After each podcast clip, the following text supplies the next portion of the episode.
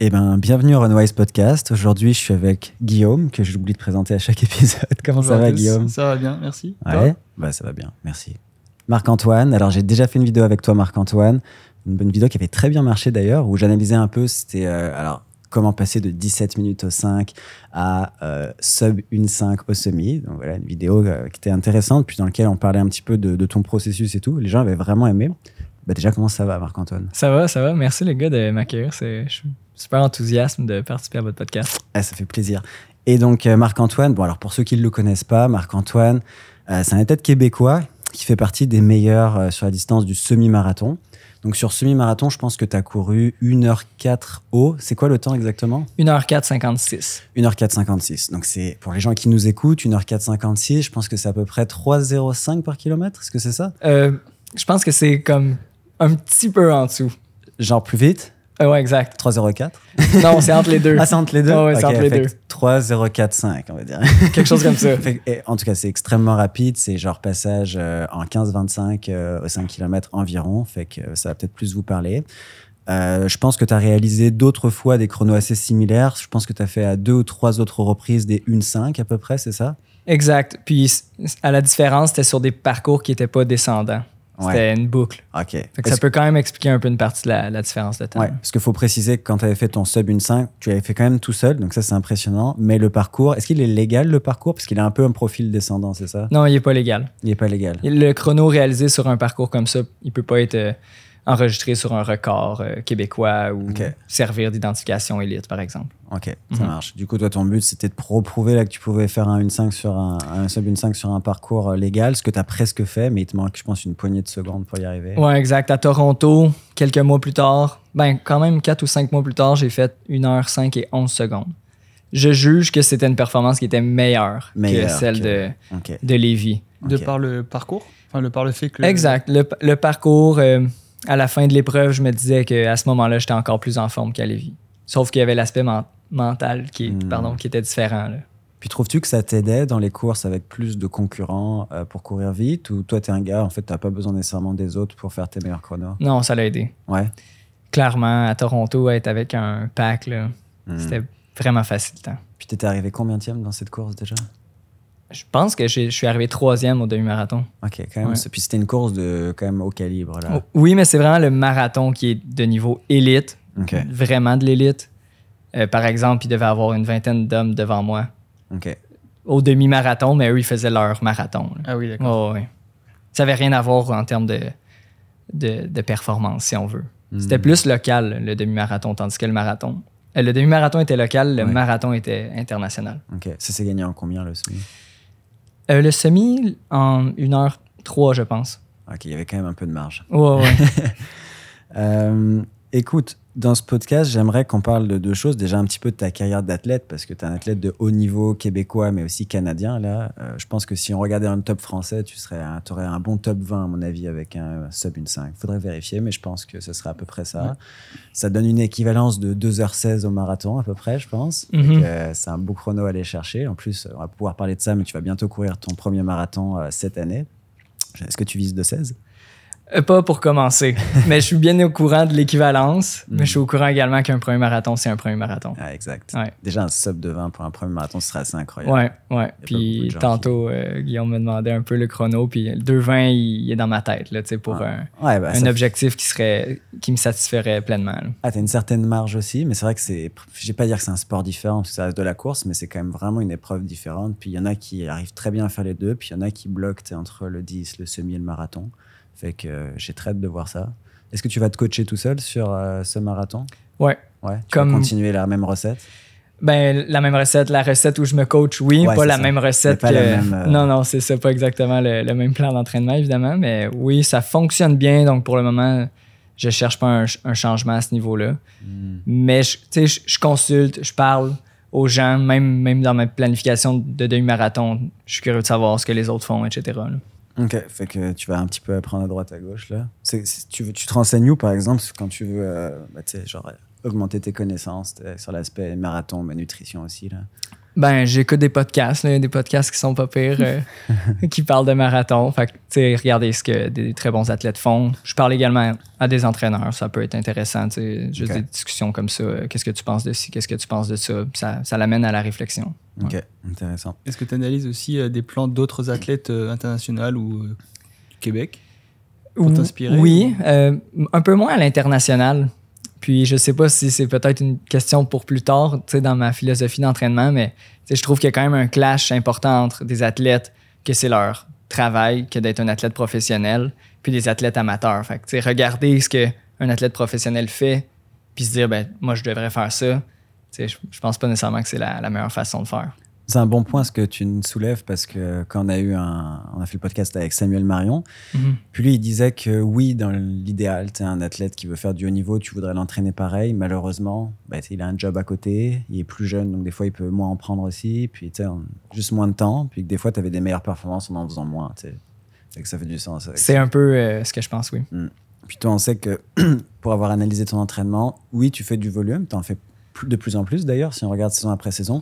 Mais t'es pas le mec qui va partir faire des 170, 180 km par semaine. T'as une approche qui est quand même très mesurée, mais tu as aussi de la musculation qui doit aider là-dedans. Là. Ouais, t'as raison. Euh, pour peut-être les chronos que je fais, certains athlètes qui font les mêmes chronos font plus de volume. Je travaille à, augmenter mon volume.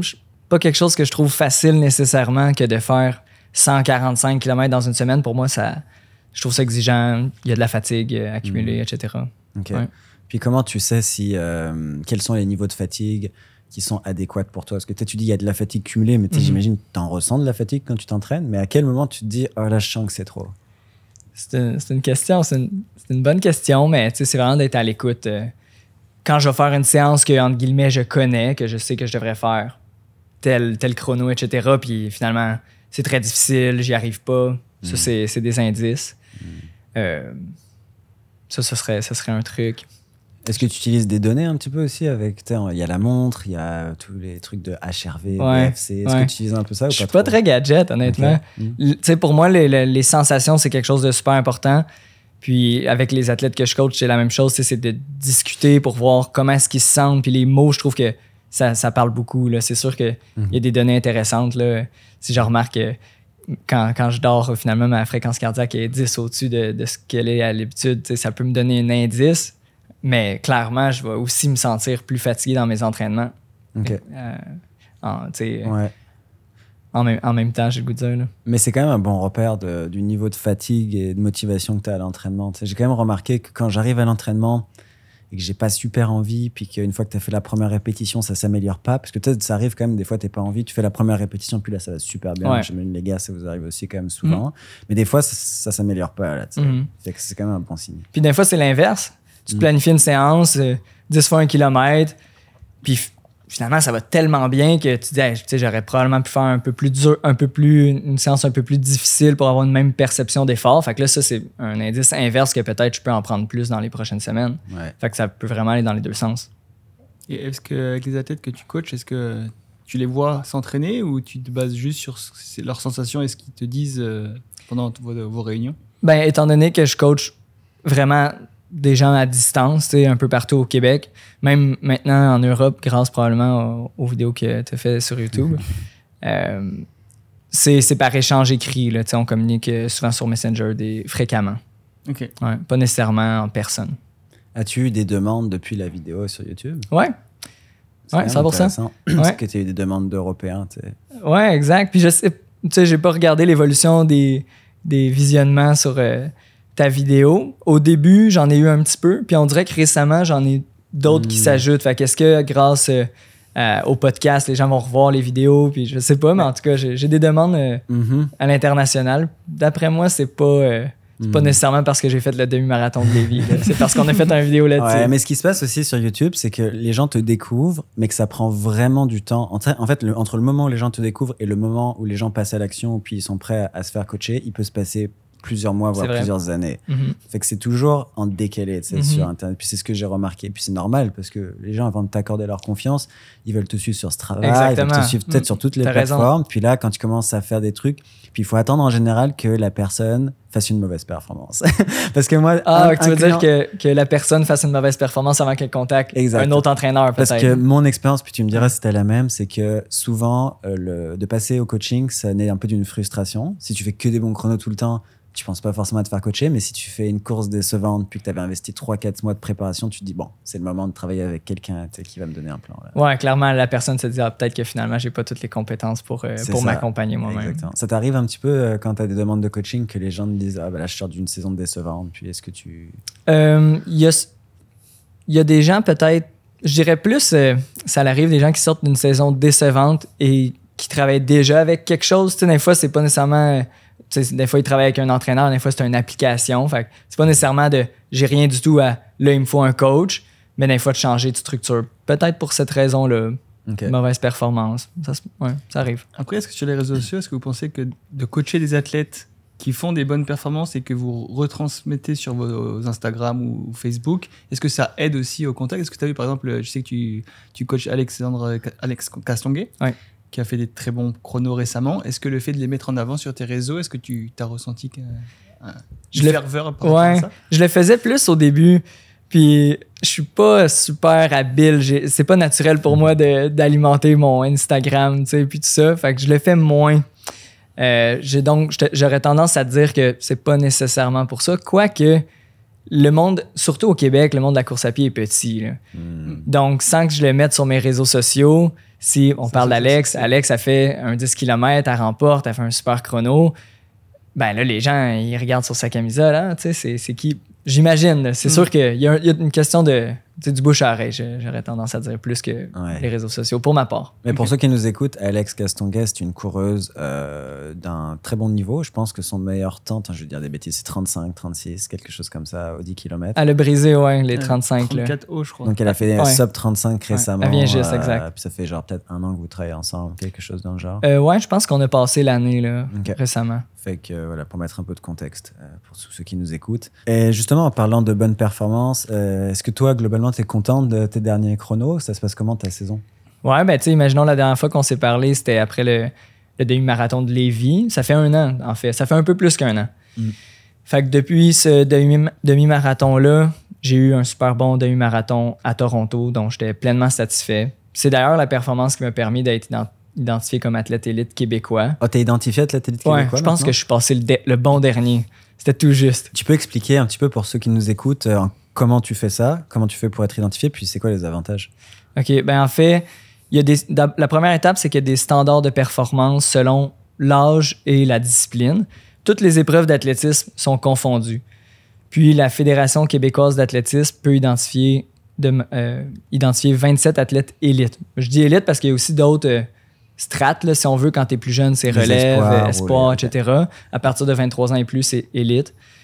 Euh, donc, on, est, j'allais dire en compétition, pas vraiment, là, mais dans le sens qu'il y a 27 personnes qui peuvent être identifiées au Québec, autant un lanceur de poids que quelqu'un qui fait du saut en longueur que quelqu'un qui fait du marathon, par exemple. Toute épreuve confondue de l'athlétisme. Exactement. C'est pas beaucoup. C'est pas beaucoup. Ben, c'est pas beaucoup. C'est ça. Mhm. la compétition est féroce. puis euh, donc, il faut que tu atteignes ce standard-là minimalement. Puis ensuite de ça, ils vont créer une sorte de pointage entre ce que toi te fait est ta norme. Donc, si tu bats ta norme de, au demi-marathon 1 minute 30, tu vas faire plus de points que quelqu'un qui bat la norme de 1 seconde, par exemple. Hmm. C'est le, le, standard. Euh, Ils servent des, des tableaux, euh, des tables IAF.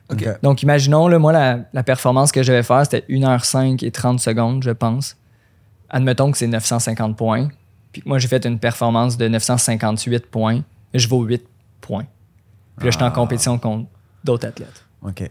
Puis là, toi, tu savais un peu dans ta tête combien il fallait que tu fasses, parce que du coup, c'est une compétition à l'interne du Québec. Là, on parle pas des autres coureurs canadiens. Non, en effet. OK. Fait que tu as fait tes petits calculs et tu t'es dit, oh, faut que je cours ça si je veux avoir. Ouais, ouais quand même. J'étais au courant, là, veux, veux pas, ça fait une différence. Tu demandais tantôt ce que ça te donnait. Euh, il y a comme un crédit d'impôt, c'est l'équivalent de recevoir 4, 4000 Ouais, quand même. Ouais, quand même. Puis ensuite de ça, euh, tu as des, des, centres régionaux qui t'accordent des services. Donc, euh, tu sais, moi, j'utilise euh, ces, ces sommes-là pour consulter une masso, une chiro, etc. Donc, c'est des ressources pour Exact. permettre de mieux performer. Est-ce qu'il y a des camps d'entraînement un peu qui peuvent être organisés ou... Oui, le, le- la Fédé organise des, des projets qui appellent donc euh, des camps en altitude à Flagstaff. Il y a un projet que des athlètes un peu plus de demi-fond qui vont en Europe. Donc euh, oui, il y a des projets qui sont euh, dirigés vers les athlètes identifiés élites ou relève. Est-ce qu'il t'aide à rentrer dans des, euh, des compétitions ou il t'aide euh, dans la logistique pour retrouver des, euh, des commanditaires ou des choses comme ça ou ça reste purement. euh, Euh, Ben, les commanditaires, du moins, j'en ai pas entendu parler, non. Euh, au niveau des compétitions, certainement. Imaginons euh, qu'il fallait un, un certain standard pour aller dans une course. Probablement que je pourrais écrire à la, à la fédération pour qu'ils me donnent un coup de main. Probablement. Ok, intéressant. Mm. Et euh, du coup, est-ce que bah, tu peux nous expliquer Donc là, tu nous parlais de Toronto, Ouais. qui est probablement une de tes meilleures performances à vie, même si c'est pas euh, le meilleur chrono, mais euh, c'est aussi parce que c'était une course qui était un peu moins rapide. Son profil était moins descendant, voire pas du tout descendant en fait que Lévis. Puis tu as fait d'autres courses, hein, j'ai vu. Ben, après Toronto, j'ai pris une période de transition, une petite pause. Puis j'ai commencé à préparer ma prochaine saison, en fait. Le, le gros objectif que j'avais, c'était le- un demi-marathon qui, qui était appelé le Project euh, 13.1, dans le Mhm. cadre de. C'est une suite d'événements Trials of Miles, comme une organisation, si on veut. Euh, c'est un demi-marathon qui avait vraiment de l'élite. Puis exclusivement pour de l'élite. On était à peu près seulement 100 hommes-femmes Wow. sur l'événement. Il fallait des, des standards pour y participer. C'était quoi le standard pour participer? Guillaume, je pense que tu le sais aussi, ça se peut-tu? une 10. Ouais, une En heure fait, tu t'ins- dix. tu t'inscrivais, tu disais le temps que tu aurais voulu courir. Mhm. Et en fonction de, de la densité et de- du temps que tu, voudrais, tu voulais faire, il te sélectionnait ou pas. Mais je pense que c'était autour de, en dessous d'une 10 pour les hommes, je pense. Ouais. Euh, puis il y avait des, des lapins de, de cadence. euh, c'était quoi? C'était une 4, une 6, une 8 ou quelque chose comme ça? Il y avait une 3, une 4, puis ensuite une 6. Je le sais parce que j'aurais bien, bien aimé qu'il y ait un, une 5, Ouais. puis il était pas là. Ah, ouais, c'est chiant. ouais, ouais. ouais. Mais donc, ils sont servis un peu des temps d'inscription. Si on était juste deux ou trois à vouloir faire une 5, puis qu'il y avait 12 personnes qui voulaient faire une 4, ils ont placé un lapin en une 4. Ok. Puis, euh, ben, les conditions étaient. En fait, au, au niveau du parcours, c'est un événement qui est fait pour vraiment faire un, un bon temps. C'est une boucle de environ 5 km que tu fais quatre fois. C'est tout à fait plat.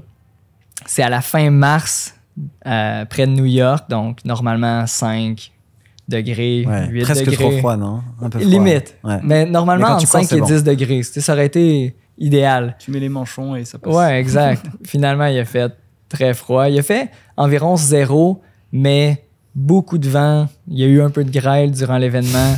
C'était un peu démoralisant de se dire, tu sais, je me suis vraiment bien préparé. Je savais que j'étais en très bonne forme, mais finalement, j'ai fait une super bonne course également. tu sais, je suis fier de la- de l'effort que j'ai fourni. C'était, selon moi, tu sais, un effort de 10 sur 10. là. J'étais super satisfait de ça. J'ai jamais abandonné, mais mal- malgré tout, tu sais, ça l'a pas donné le- mon meilleur chrono. J'ai fait 1h05 et tr- 31 secondes, je pense.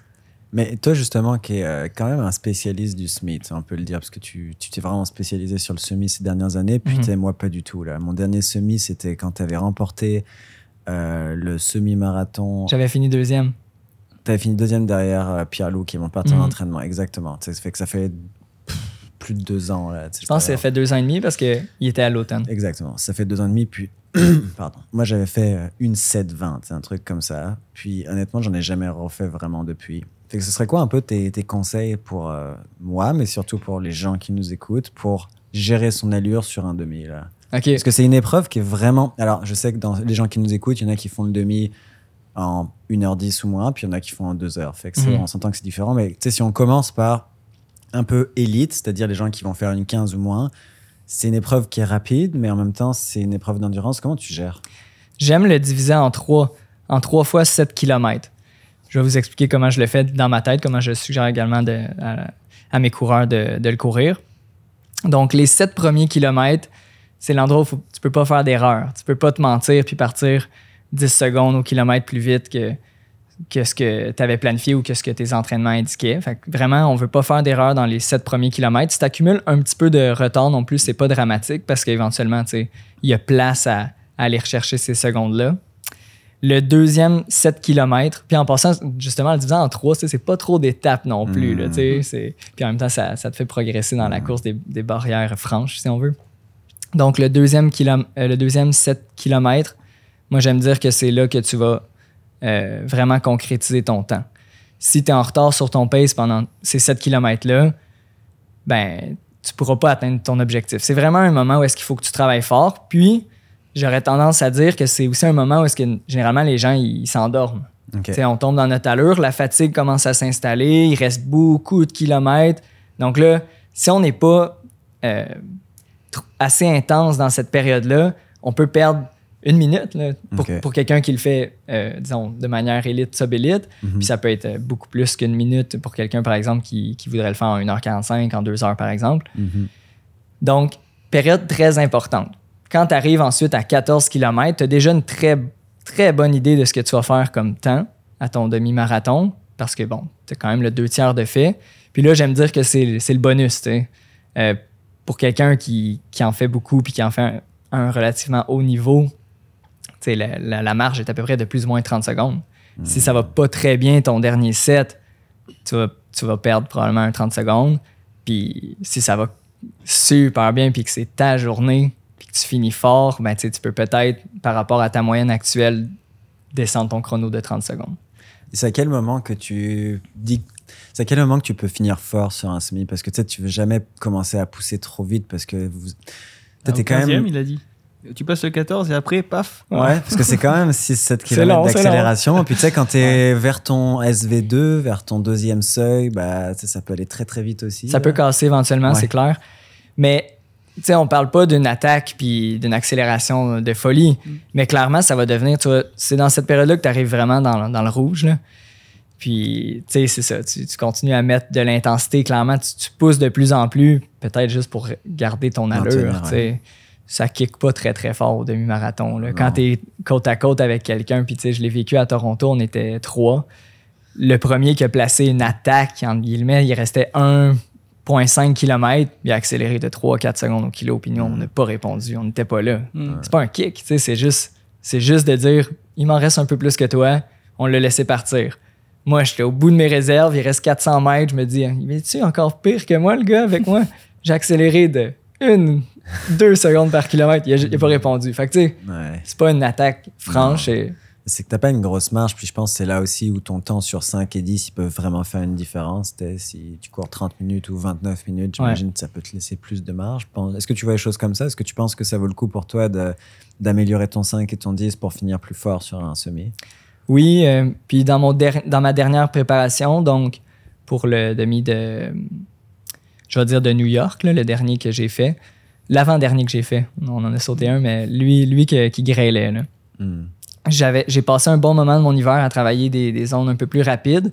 Et donc, je me sentais quand même plus à l'aise que lors de ma dernière planification à 2,55, 3 minutes du kilomètre.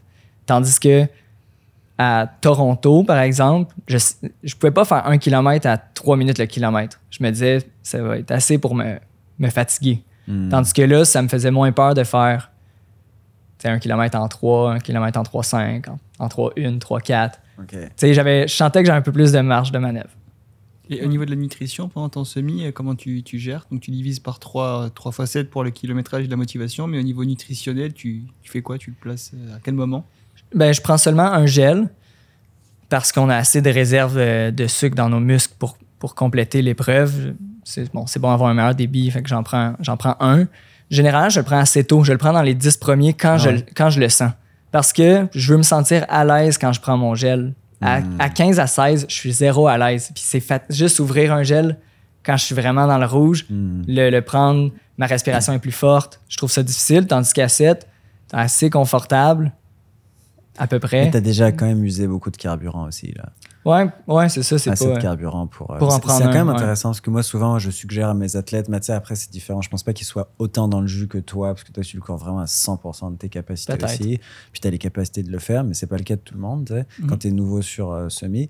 Et moi, je leur conseille souvent de le prendre au 15 ou 16e, mais c'est vraiment plus d'un point de vue énergétique. C'est là où tu commences à vraiment plus faiblir. Mhm. Mais c'est vrai qu'il y a le côté aussi, plus t'attends, plus c'est dur de digérer, parce que tu as de moins en moins de sang dans l'estomac. Puis comme tu le dis, tu as de moins juste d'énergie, tu es moins lucide. La concentration. Euh, la concentration, puis Mhm. tout ça. Fait que quand même intéressant. ouais.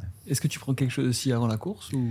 Non, j'ai une, une alimentation avec beaucoup de glucides. Je prends un déjeuner qui est riche en glucides, puis à peu près rien d'autre, là, rien de compliqué. Quelque chose qui se digère facilement, puis ça va. Ok. Combien de temps avant la course en général, ton dernier repas? Ben, étant donné que les courses généralement sont le matin, je vais pas prendre le déjeuner le, le plus copieux, là. Euh, une heure et demie avant environ. C'est quand même euh, C'est quand même- short. Ouais, c'est quand même Ouais. proche, mais En même temps, ça fait du sens. Parce que si tu le prends 3-4 heures avant, moi, je trouve honnêtement que c'est trop loin de la course. Ça te prend presque un, une autre collation genre, Ben oui. la course. je peux peut-être vous dire mon secret également de vraiment qu'est-ce que je mange avant un, un demi. mais il faut que ce soit une course importante, je le fais pas tout le temps. Faut que ça reste secret, là. Ouais, c'est ça. Faudrait On pas le que vous le répétiez. non, là. non, ok, je vais vous le dire. Ok. C'est des Pop-Tarts. Ah ouais? Ouais. Attends, explique ce que c'est, parce que les Français, je pense qu'ils connaissent pas ça, Mm. les Pop-Tarts. Ben, je, je sais pas c'est quoi On le. mettra un truc à l'écran ignoré, Ouais, là, mais si ok. tu peux expliquer si. En fait, c'est comme les- vraiment un déjeuner là, que je suggérerais pas à acheter à vos enfants, mais c'est, des petites. euh, j'ai goût de dire des petites galettes super sucrées. Il y a, Ok. t'as- il y a du. euh, un givre sur le dessus. Là, c'est Mhm. juste une galette de sucre. Puis effectivement, si tu regardes les ingrédients, sur 50 grammes, il y a 45, 47 grammes de sucre. Là, je dis des chiffres au hasard, mais c'est bon, à c'est près. gels mortels. ben, tu sais, moi, c'est pour ça, là, je veux juste comme gober des glucides, Oh, puis de l'eau, puis je suis prêt. Là. Puis tu sens pas un, un crash après? Parce que il y a certaines personnes qui trouvent que quand tu prends des sucres trop rapides, tu peux avoir un, un pic glycémique. Personnellement, je connais cette théorie, mais je trouve qu'elle marche pas toujours. Pour moi, j'ai pas nécessairement de pic glycémique. Toi, Ouais. est-ce que tu en sens un des fois? Plus on est en forme, moins on a de pics glycémiques aussi. Là. Est-ce que ça, c'est un truc Enfin, t'as déjà lu euh, quelque chose là-dessus? Euh, oui, c'est loin un peu, là, mais Mm. c'est juste le fait de faire beaucoup de sport puis d'être en forme, tu gères mieux ta glycémie que quelqu'un Je qui ne l'est pas. pas. C'est intéressant. Donc, ça serait peut-être plus vrai chez quelqu'un de très sédentaire, mettons. Peut-être. Ok, potentiellement. Là, l'autre, puis tu sais, je réfléchis à haute voix, mais tu si je le prends deux heures, une heure et demie avant, j'ai peut-être un pic puis un certain crash. Mais là, je commence mon échauffement, puis je suis Mm. énervé pour ma course. Tu sais, c'est pas comme si je le prenais 30 ou 40 minutes avant, puis là, j'arrivais pour ma course direct dans le crash, entre guillemets. Tu connais ça? La pop. euh, Non, non, je- Des je- Pop-Tarts? Non, non, non, j'attendais la. C'est très québécois, je pense. Ah les ouais, Pop-Tarts. j'aurais Ouais. dû en apporter. Ouais, prochaine fois, dégustation de Pop-Tart. Mais en gros, l'idée, c'est glucides très simples à digérer, beau- beaucoup de glucides, puis pas trop loin de la course aussi pour quand même avoir des réserves. Euh, T'es dans la team café aussi ou Ouais. Ouais. Ouais. Ok. Je vais prendre une, euh, une pilule de caféine généralement. Ouais, tu préfères pilule que café? Avant une course super importante, ouais. Au niveau digestif? Euh, oui, certainement. Tu sais, je veux pas avoir à caler, pas à caler, mais tu sais, à boire beaucoup de liquide. euh, Ouais, je ça peut jouer. Puis en même temps, la, la pilule que je prends seulement comme probablement deux fois par année, ben, elle, me- elle me fait quand même un effet. Peut-être que c'est placebo, mais tu sais, je, Ouais. je me ressens plus stimulé encore. Oui, puis un autre truc aussi qu'on pense pas, c'est que tu es sûr de la quantité. Parce que si t'es pas chez toi, que tu vas Mhm. prendre un café au Starbucks et que d'habitude tu vas pas au Starbucks, ça se trouve tu vas avoir deux ou trois fois plus. Puis là, on sait que trop de café, c'est pas bon non plus pour la rigidité des muscles. Des fois, tu peux faire de l'anxiété aussi. Ouais. Toi, tu bois du café d'habitude ou Ouais. juste pour les courses? Ok, donc Non, t'es quand je- même habitué à la caféine. Ouais, exact. C'est pas euh, complètement nouveau le- la journée de la course. J'en ai déjà pris deux à une course. Ouais. Puis là, est-ce que c'est à cause de ça? Mais évidemment, je cherche des justifications. Ça avait pas bien été ma course. Ok, c'est pas là où t'as fait une 4,50. c'est quoi, pardon? Quand on a pris deux, c'est là où t'as fait une 4,50. C'est quoi ça? une, une 4, une, une heure 4,50. Ah, ok, non, c'est pas ça. Excuse, j'avais pas compris. Ouais. Non, c'est un 10 km qui avait pas très bien été. Fait que. Et est-ce que ça, le- la pile de café, est-ce que tu le testes à l'entraînement quand même ou la première fois que tu l'as testé, tu l'as fait en course puis tu t'es dit ok j'essaye puis on Ouais. verra ce qui se passe? Ouais, la première fois que j'ai testé, c'était à une course. Tu sais, veux, veux pas, c'est la même molécule, là, fait que ça pouvait pas être complètement catastrophique, mais Mm. effectivement, ça doit faire trois ans, deux, deux ans et demi la première fois que j'ai pris une pilule de caféine avant une course. Mais je faisais ça moi avant, puis j'ai J'ai arrêté. jamais essayé. Mais tu vois, les pilules de caféine, au final, je trouve que c'est plus. Comment dire Je trouve qu'il y a moins de marge à, à l'erreur. Mhm. Comme tu le dis, tu la prends toujours au même moment, tu es sûr qu'elle est là, tu as, moins de liquide aussi, puis ça te fait peut-être aller moins. Je sais pas si ça te fait aller moins aux toilettes, plus aux toilettes. Ben, C'était si tu bois deux tasses de café, il va falloir tailler pour deux tasses de café au moins de plus aux toilettes. là. Ouais, ça fait du sens. Tu la prends combien de temps à l'avance euh? Euh, pour avoir, euh, c'est une heure à peu près. Ouais, c'est ça. Après une heure, t'as pas mal le, le- le som- le sommet de Mm. stimulation. Mm. Ok. Ouais. Ok, intéressant. Euh, J'aimerais maintenant qu'on parle, Marc-Antoine, un peu de comment tu es devenu entraîneur. Est-ce que tu peux nous rappeler combien de temps ça fait que tu coaches? Ça fait cinq ans. Ok, donc ça fait beaucoup plus que moi au final. Ah ouais? commencé- Ouais, mais ça fait 2-3 ans. Ok. Ça fait pas tant que ça. Bah, ça, fait, ça fait pas cinq ans de manière euh, aussi volumineuse, j'ai le goût de dire. là. Ouais, moi je comptais plus comme avoir plein d'athlètes, mais c'est vrai que si on prend le Ah, premier ouais, athlète, c'est ça. Moi, je, compte le premier. Ok. Là. Ok, ouais. J'aime ça aller voir des fois. C'était quoi le premier point que j'ai envoyé. C'était intéressant. Ouais. C'était quoi? Tu te souviens de ton premier athlète que tu as coaché? Tu l'as encore? Ben oui, ben oui. Eh oui, je l'ai encore, je m'en souviens, c'est sûr. Oh, C'était Ouais. quoi comme distance? C'était pour un marathon. Ok. Ouais, puis c'était en 2018. Euh, J'étais encore aux études. Puis lui, en fait, a perdu son entraîneur. Son entraîneur ne pouvait plus euh, le coacher. C'était mon partenaire d'entraînement de fin de semaine. C'est-à-dire, lui, il s'entraînait pour du marathon. Moi, je faisais quand même un volume intéressant. Donc, on faisait souvent des, des sorties de, de courses ensemble. Puis là, moi, tu sais, j'étais à des cours de physiologie de l'exercice à l'université. Je lisais des livres parce que ça, j'aimais beaucoup le- l'entraînement. Je voulais apprendre comment bien m'entraîner moi-même comme athlète. Mais là, on discutait, on discutait. Puis à un moment donné, il me, il me dit que son, son entraîneur ne pouvait plus le coacher. Il dit Marc, tu sais, j'aimerais ça que, que tu m'entraînes. Je dis, Ben non, tu sais, je peux pas faire ça. J'ai jamais fait ça. Il dit Mais tu sais, ça fait des mois qu'on court ensemble, puis tu m'apprends des choses à chaque sortie de course. Donc, tu dois bien pouvoir. Tu sais, j'aimerais ça te faire confiance, puis qu'on l'essaye. Fait que, ah, ça me tente. Je trouve ça intéressant. Ah, c'est cool. Ouais. Puis, est-ce que ça avait marché son marathon? Ouais, ça avait bien été. Peut-être que ça avait mal été, je serais pas là aujourd'hui. On sait pas. Mais euh, oui, je, je pense que j'avais commencé à le coacher une quinzaine de semaines avant son marathon. Puis tu sais, je veux dire, il y a une tonne de travail qu'il avait fait en amont. C'est un Mm. athlète euh, d'un très bon niveau. Il est vétéran. Maintenant, il est rendu, il va avoir 50 ans, puis il court, euh, il a fait sub 16 euh, aux 5 km. Wow. Sub 16 à 50 ans. À c'est- 49, c'est mais bientôt solide. 50. Ouais, ouais, c'est vraiment. C'est un très bon athlète, il est rigoureux à l'entraînement. Fait que, bref, je veux pas dire que c'est mes 15 semaines de plan qui ont tout fait. là. Le, le sub 16, là, c'est ton entraînement par contre. Ah oui, depuis 5 ans. T'as raison, c'est bien dit. C'est bien dit. Et est-ce que tu pensais à cette époque-là que tu allais devenir coach ou c'était un peu la graine qui a germé, qui a été semée à cette époque-là? Euh, clairement, c'est ça qui a fait en sorte que j'ai commencé à coacher. Avec Ouais. un peu le hasard finalement, mais tu sais, Ouais. le hasard, si tu lisais full de trucs, que tu étais déjà un bon athlète, Ouais. c'est peu que des gens viennent te demander de les coacher aussi. Là. Souvent, ça se Ouais, passe comme ça. Une sorte de concours de circonstances, mais tu sais, c'est quand même quelqu'un qui m'a fait confiance euh, de manière précoce. J'ai le goût de dire, j'avais même pas fini mon, mon bac. Mhm. Fait que, C'est Ok. quoi qui t'a animé euh, Quand il t'a dit ça, euh, j'imagine que tu étais content, mais c'est quoi Est-ce qu'il y a quelque chose qui t'a animé particulièrement de, de dire euh, je, vais, je vais le coacher, je, vais, je veux continuer à coacher euh, d'autres athlètes? Ben, quand ça l'a, évidemment, tu sais, ça l'a bien été, là, tu vas le voir, tu sais, courir, là, son premier mara- pas son premier marathon, mais moi, le Mm. premier athlète que je coachais, puis que je coachais son marathon, puis là, il fait son meilleur temps, puis il a pas fait ce temps-là depuis des années, puis là, tu sais, on est content. Puis là, ben, c'est pas long que t'as deux personnes qui t'écrivent, deux de ses amis qui, qui ont vu que, hey, wow, ça a bien fonctionné, là. Ils se disent, euh, j'aimerais ça moi aussi euh, que, tu, que tu me coaches, est-ce que tu accepterais? Je- Bon, ben, OK, qu'au début, ça prend la place un peu d'un d'un sideline, puis euh, ça a pris de plus en plus euh, d'ampleur, si on veut. Et c'est beaucoup, c'est beaucoup le bouche à oreille. J'ai l'impression au Québec, quand on, a, on est tous les deux coachs, j'ai l'impression qu'on n'a pas du tout la même euh, façon d'avoir nos athlètes. Moi, c'est beaucoup ma chaîne YouTube, puis c'est beaucoup euh, un public euh, européen, très francophone, beaucoup de Suisses et de Belges aussi, Mhm. euh, assez étonnamment. Mais toi, j'ai l'impression que c'est beaucoup, genre, on te connaît bah, parce que déjà, tu es un des meilleurs coureurs au Québec sur semi, mais aussi parce que tu coaches quelqu'un qui va dire à quelqu'un d'autre, ah, il a encore de la place, puis moi, je suis vraiment satisfait. Ça, ça se passe comme ça un petit peu? Clairement, le bouche à oreille, ça y est pour une, une grande partie. Depuis 2021, que là, j'ai créé mon entreprise, puis que tu sais, j'ai vraiment plus voulu développer le, le coaching, différents services. Il y a certainement des, des coureurs qui viennent à moi grâce à, à ça, mais encore aujourd'hui, c'est au moins 50-50. là. Ah ouais. Ouais, ouais, ouais. Ok. Facilement. Si c'est pas l'autre- plus L'autre encore. 50%, c'est, ça vient d'où? Ben justement, tu sais, l'entreprise, euh, le- ma page web, euh, Mhm. Google. Ok. J'ai vu que sur ton, sur ton site, tu, il est marqué que tu euh, coachais 34 athlètes. Est-ce que c'est toujours le cas ou est-ce que ce chiffre n'est pas à jour? Euh, c'est moi qu'il faut qu'il le mette à jour, puis euh, je Il l'ai- plus, il est pas exactement à jour. Mais c'est pas écrit ça. Sur mon site, c'est peut-être écrit 34 en privé. Oui, c'est ça. Ouais. Exact. Fait que ça doit tourner encore autour de ça. Tu sais, peut-être que je suis autour de 40. Là, je veux pas, j'en ai pas deux nouveaux à chaque jour là, Mm. en privé. Mais j'offre aussi des services de coaching que je vais dire c'est un plan personnalisé. Pardon.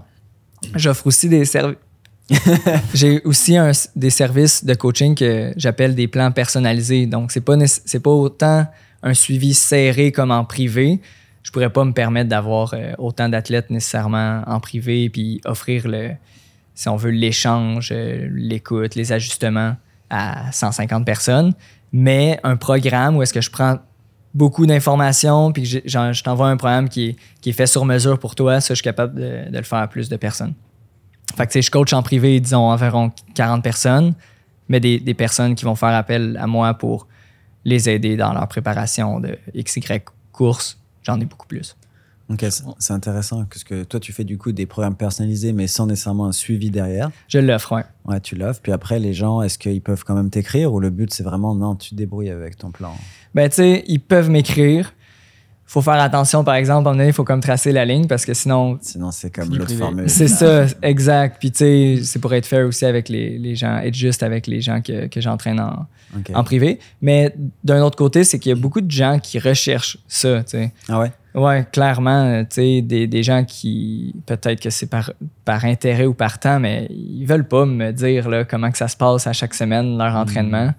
Puis euh, ils sont contents d'avoir un plan, puis une périodisation, puis quelque chose quand même de très grande qualité par rapport à peut-être ce qu'ils pourraient trouver euh, sur une application. Ouais, ouais plus euh, ouais, sur mesure, mais pas non plus avec un, suivi et tout. Mais moi, on me l'a beaucoup demandé ce service-là, puis je ne l'ai jamais offert parce mhm. que ma philosophie, c'était vraiment juste faire du suivi, puis je pense que c'est ma personnalité aussi, mais j'ai vraiment de la misère de donner un plan, puis de me dire que la personne va mal exécuter le plan potentiellement. Comme on dirait que ça vient vraiment me chercher. Puis j'aime bien un peu contrôler ce que font mes athlètes parce que je sais très bien que les coureurs, faut qu'il y ait quelqu'un qui regarde un peu par leurs épaules, mais toi, tu arrives à le faire, puis je trouve ça cool, parce que des fois, c'est mieux de donner un plan sur mesure qu'ils aillent chercher leur plan sur Internet générique, que ce soit encore pire. Ben oui, c'est sûr qu'il y a une différence en termes de, de réflexion quand même derrière le plan. Là. Mm.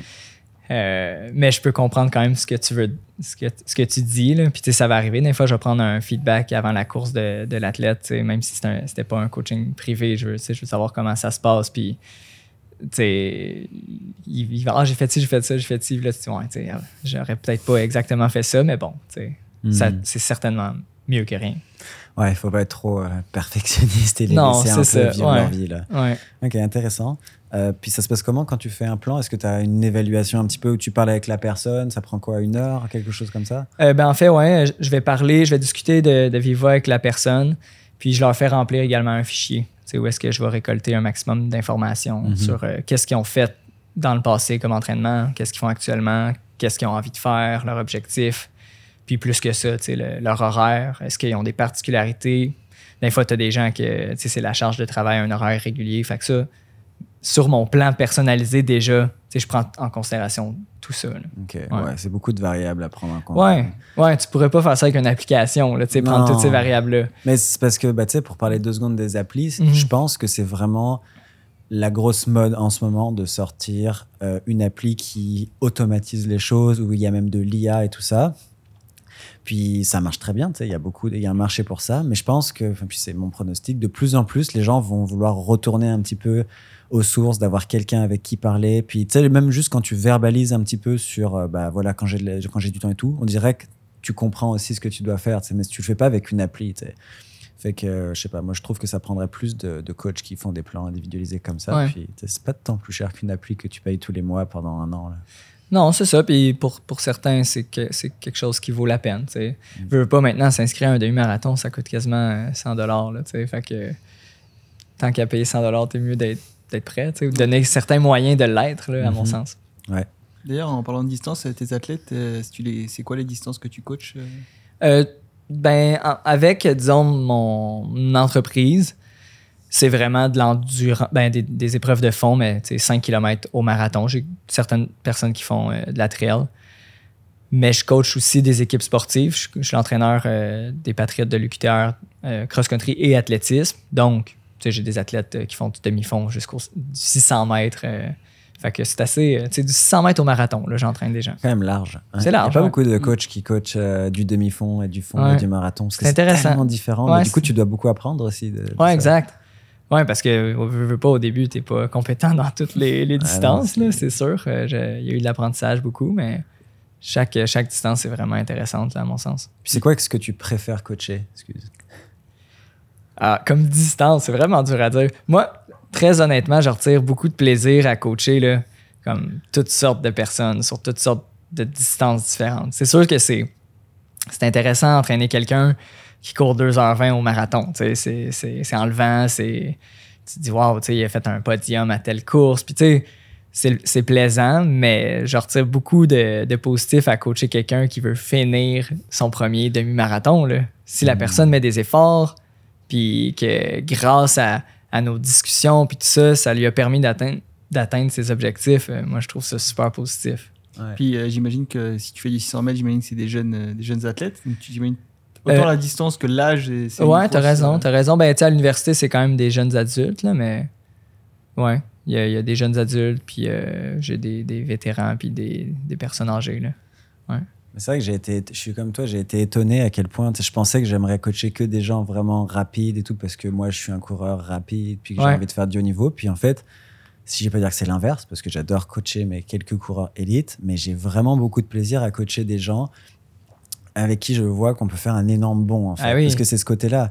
Parce que quand tu prends quelqu'un, récemment, j'ai eu un nouvel athlète qui courait 29, euh, 59 euh, ou 30 minutes, genre même plus rapide que moi au final sur mon temps officiel au 10.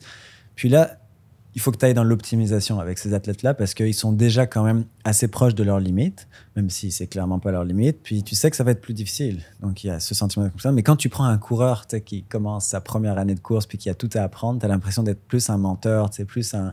faut tout apprendre. Là. Puis, puis y a plus, des fois, il y a plus aussi de cette transformation-là, je trouve qu'elle se transforme en plus de gratitude aussi. Des fois, la, je sais pas ben si tu l'as ressenti, mais comme un ben nouvel athlète, tu le, fais, tu le fais passer de 55 à 42 au 10, tu as changé sa vie en fait.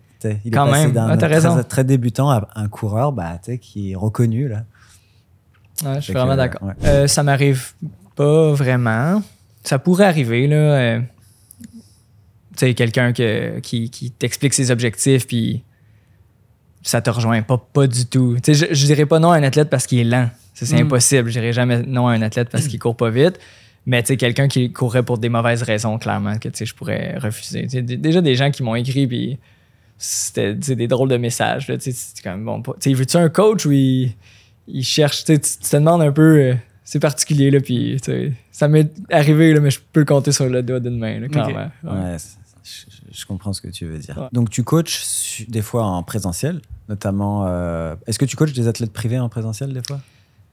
Les athlètes que j'entraîne en privé qui sont dans ma région, ça va évidemment arriver que, que, je les vois, parce qu'on va courir ensemble, puis, hmm. puis tout ça, mais euh, c'est rare que quelqu'un de de Gaspé ou de Montréal vient me voir à Trois-Rivières pour euh, que, que, je les coach, que je supervise leur séance. Là. Ouais, un Européen qui prend l'avion pour aller faire une séance de piste avec toi.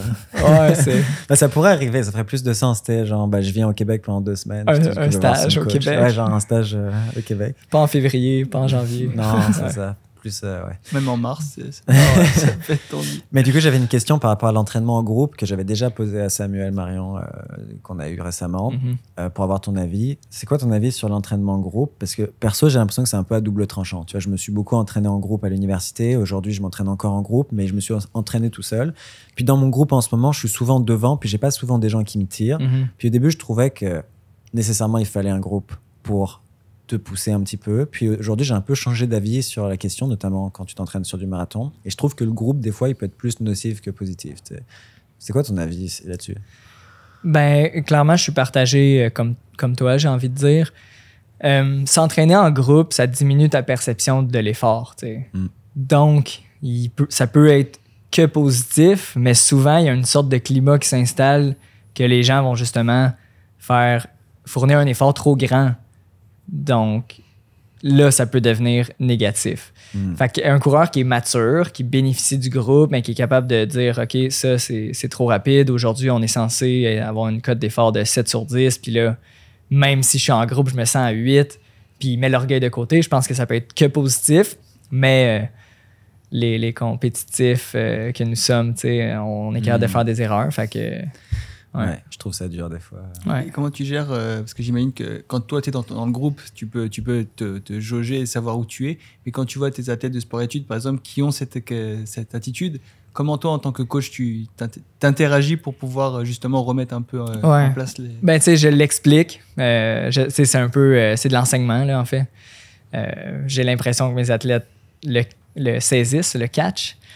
Mais tu as tout le temps différents types d'athlètes. Il y en a qui vont, tu sais, ils sont sur la même longueur d'onde que toi, puis OK, c'est bon. Mais si je me regarde juste moi, quand j'étais athlète, mon coach certainement il me disait ah, tu devrais aller à telle vitesse, puis je l'entendais, mais moi je me disais, tu sais, je veux être le premier. Là.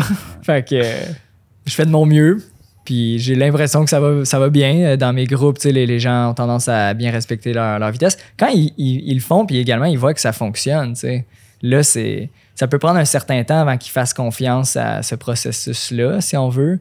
Donc, au début, peut-être un peu plus difficile, puis après, après avec le temps, euh, ça, ça, ça, fait son bout de chemin. Les vétérans aussi vont faire, euh, sais, vont expliquer que tu devrais respecter, etc. Ouais. Il y aura tout le temps des moutons noirs qui. non, c'est sûr. Puis je pense que globalement, dans un groupe, c'est toujours le premier qui en bénéficie le plus du groupe. Au sens où le premier, si ça va trop vite, ça va quand même moins vite que pour le deuxième, le troisième, le quatrième. Tu ce que je veux dire? Fait que je pense que c'est beaucoup les gens qui sont comme forts, mais comme un peu derrière les gens les plus rapides, parce qu'ils veulent les suivre. Mm ça, c'est un peu ce que j'avais vécu aussi à l'université. là.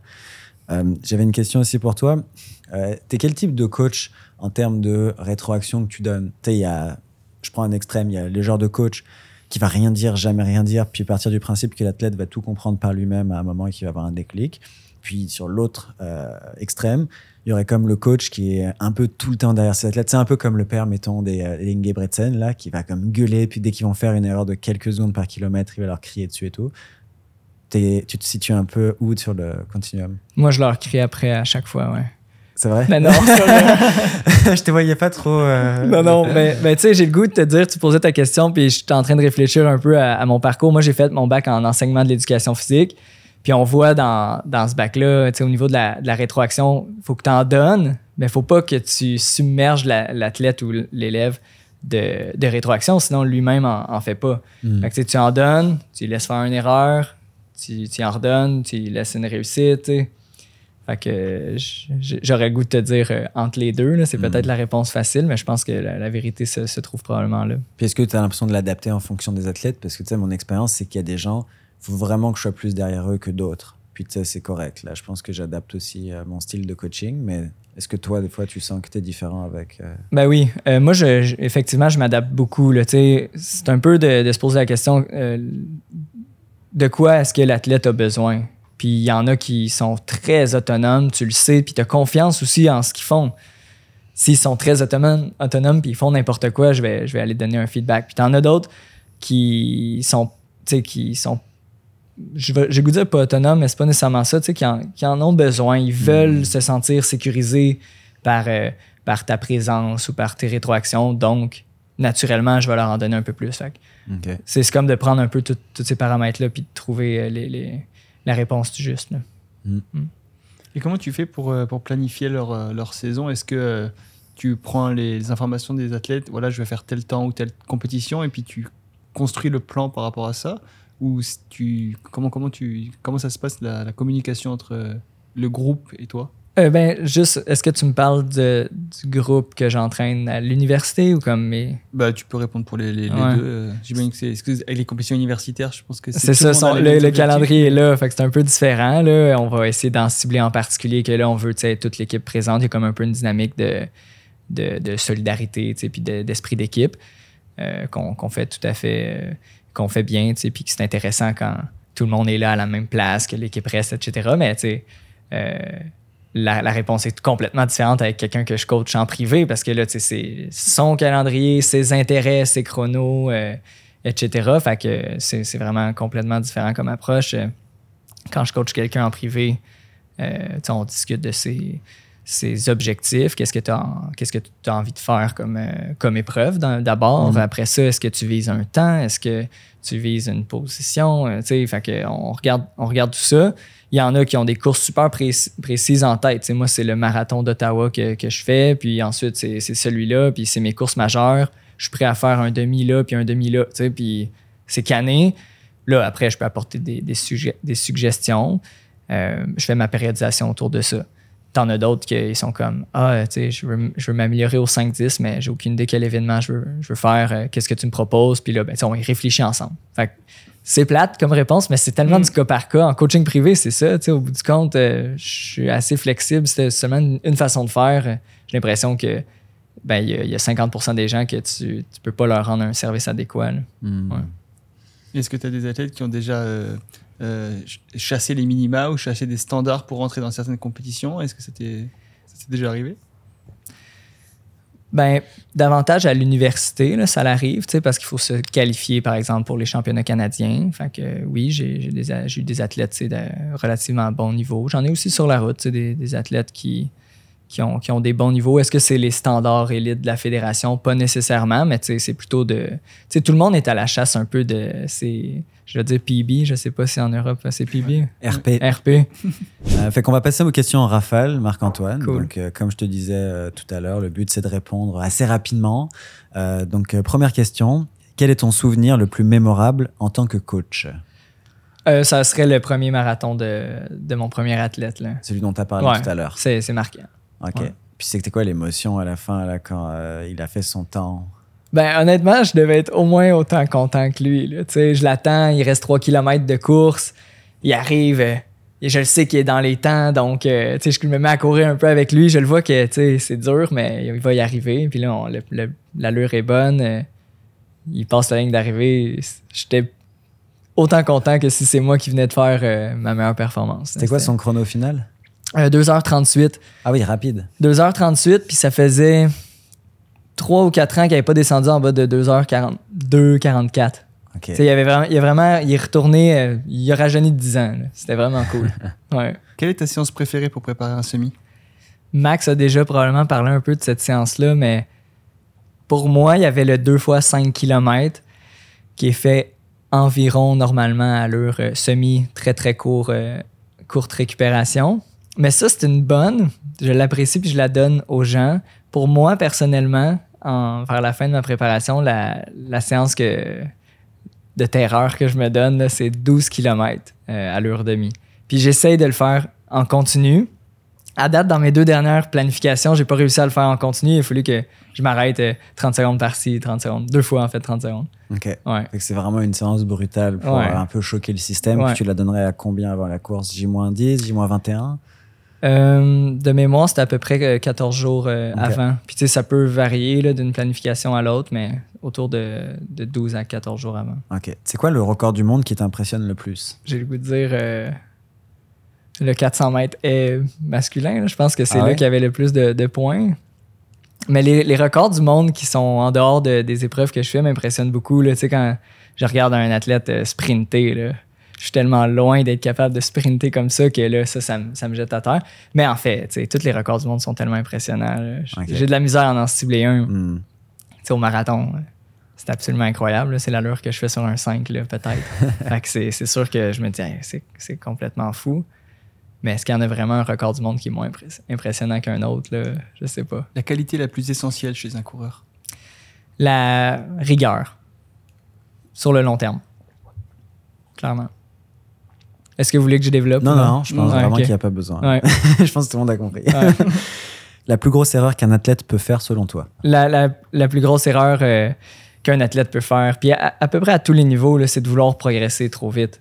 L'impatience. Ouais, l'im- l'impatience, euh, ouais, vouloir faire des, des gains de charge d'entraînement trop rapidement. Tu sais, ils se disent euh, que c'est un gain de. Ça va, être, ça va refléter un gain de performance, mais même quelqu'un comme moi qui a une moyenne à lorsque je m'entraîne de 100 120 km par semaine, si je veux passer à 160, c'est une grave erreur. Tu sais, je dois y aller progressivement. Chez le débutant, c'est que cette erreur-là est beaucoup plus fréquente parce que si je cours 15 km par semaine, c'est facile de, me dire ah, je vais courir 45 ou 50, mais sais, la marge est énorme. Quelle est ta plus grande erreur en tant qu'athlète?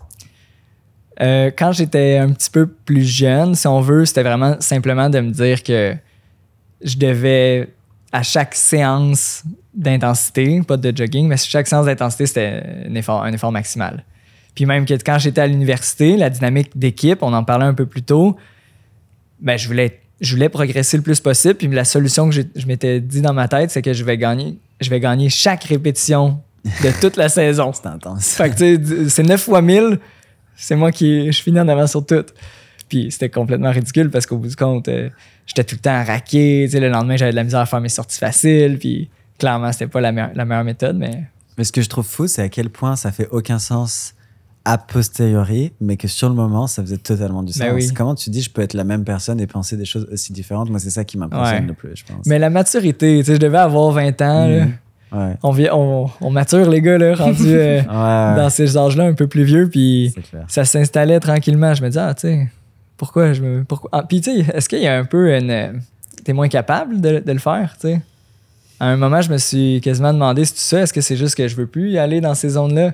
Puis là, finalement, je me ramasse à être plus en forme, fait que je me justifie que c'est la, la bonne façon. Mm. Mais je, je suis convaincu que c'est la c'est, c'est une meilleure façon que de pas tout le temps se mettre à, à 10 Ouais. sur 10 à l'entraînement, mais bref. Ta plus grande erreur au début de ta carrière de coach? Euh, ça, ben, je dirais que c'est de penser qu'au début, tu connais tout. ça, c'est assez drôle. Là, tu sais. quand j'ai fait ma maîtrise, puis que là, je lisais beaucoup d'articles, puis tout ça, là, je me disais, ah, je suis blindé. Moi, je connais tout sur l'entraînement. tu sais, Puis je suis à l'épreuve euh, de, de tout questionnement, puis tu sais, je peux coacher quelqu'un euh, très bien sur ci, sur ça, puis tu sais, pas de problème. Puis là, ben, plus tu coaches, plus tu te rends compte que tu connais à peu près rien. Là. En fait, que ce que tu avais, c'est, c'est un outil, mais que là, il faut que tu continues à te former, tu prends de l'expérience terrain, etc. Fait que clairement, de penser que je connaissais tout, ça s'est pas nécessairement transposé dans une erreur flagrante que quelqu'un s'est cassé le fémur euh, sous mon entraînement. Là. Ouais. Mais c'est certainement une erreur commune euh, chez Ouais. les entraîneurs. Là. Mais D'ailleurs, si ça vous intéresse, allez voir sur euh, l'effet Denise Kruger. là, C'est super intéressant. Puis ça a été démontré scientifiquement à quel point ta perception de compétence, quand tu commences à t'intéresser à un sujet, monte de façon exponentielle. Et plus tu es expert, plus elle descend. Parce que tu te rends compte que plus t'en sais, moins Ouais. t'en sais. Fait que c'est vraiment ça. Est-ce qu'il y a un délai où ça remonte?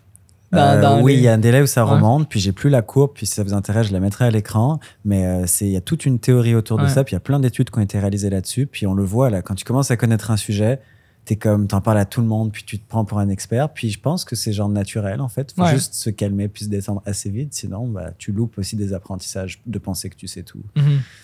D'ailleurs, euh, question pour vous deux en coach. Est-ce que vous avez déjà eu le syndrome de l'imposteur? Bah plus maintenant au final qu'avant, parce que plus tu coaches, plus c'est dur, et plus c'est dur, plus tu dis putain en fait je suis pas prêt, alors que c'est juste dur comme métier. Tu veux dire que avoir l'impression que tu fais quelque chose, mais que tu n'es pas nécessairement compétent euh, Ouais. pour le faire. Euh, certainement à- à- lors de, de certaines étapes, là, euh, comme tantôt, ben, on en parlait souvent, mais la première personne que j'ai coachée sur un marathon. Bon, au début, c'est sûr que je me disais, je suis pas, euh, suis pas équipé pour bien le coacher sur marathon. Finalement, on le fait, mais après, je me suis dit que, que je l'étais pendant quelques personnes, jusqu'à ce que finalement, je me dise, ouais, tu sais, est-ce que je suis vraiment compétent pour coacher du marathon? Bon, tu sais, là, la- évidemment, la, la confiance remonte, là, mais Mm. c'est euh, pendant un certain délai, certainement que Mm. oui. C'est quoi pour toi la chose la plus surestimée dans la performance? Ah, c'est une bonne question. Je dirais que de manière générale, sais, on cherche euh, seulement une valeur. Donc, tu sais, même la question reflète un peu ça. Mm. C'est quoi le facteur le, le plus surestimé? Fait que là, je pourrais répondre, ah, c'est le volume ou ah, euh, c'est le VO2 max. Mais, tu sais, l'erreur, c'est de penser justement qu'il y a peut-être c'est un truc qui fait en sorte que ah, toi, tu es un bon athlète. C'est une très bonne réponse, je Mm. pense. Et je suis très d'accord avec toi que souvent on a envie d'identifier un facteur, alors qu'on le sait que dans un sport, puis n'importe quel sport, en fait, c'est genre une accumulation de facteurs. Là. Ah ouais, c'est un tout. Ouais. Et c'est ça qui est dur, du coup, parce qu'on Mhm. aimerait que ce soit un truc. Bah oui. Les gens me voient comme monsieur volume, mais la vérité, c'est que le volume, oui, c'est un prédicteur extrêmement prédictif de la performance, mais peut-être ça compte pour 15 ou 20%. Donc il y a quand même un 80% qu'il faut aller Ouais, chercher. C'est énorme, 15 Mhm. Mais c'est pas la seule chose. Puis je dis quelqu'un- 15%, t'sais, je- Ouais, je sais pas exactement. Ouais, ouais, je suis d'accord. Ce que trop d'athlètes négligent, selon toi? La récupération, j'aurais tendance à dire. Puis tu sais, il- je dis pas que tous les athlètes, négligent ça, je pense que c'est dans, notre discours, mais l'entraînement est tellement plus important que la, récupération dans notre discours. C'est quoi la meilleure séance que tu as fait, etc. Fait que, on veut savoir quel a été le stress, mais on se concentre pas sur comment bien récupérer de ce stress-là puis en retirer des bonnes adaptations. Ouais, c'est vrai. C'est quoi la meilleure récupération que tu as faite? Ouais, c'est une question qu'on pose Ben, souvent. De l'autre côté, la, la réponse est plate. Là. Avoir des heures de sommeil régulières, ouais, c'est ça. C'est ça aussi. Mais reste que je pense qu'il y a des athlètes de très bon niveau, puis, puis également des amateurs, mais même des athlètes de bon niveau qui, qui accordent peut-être pas assez d'importance à ça.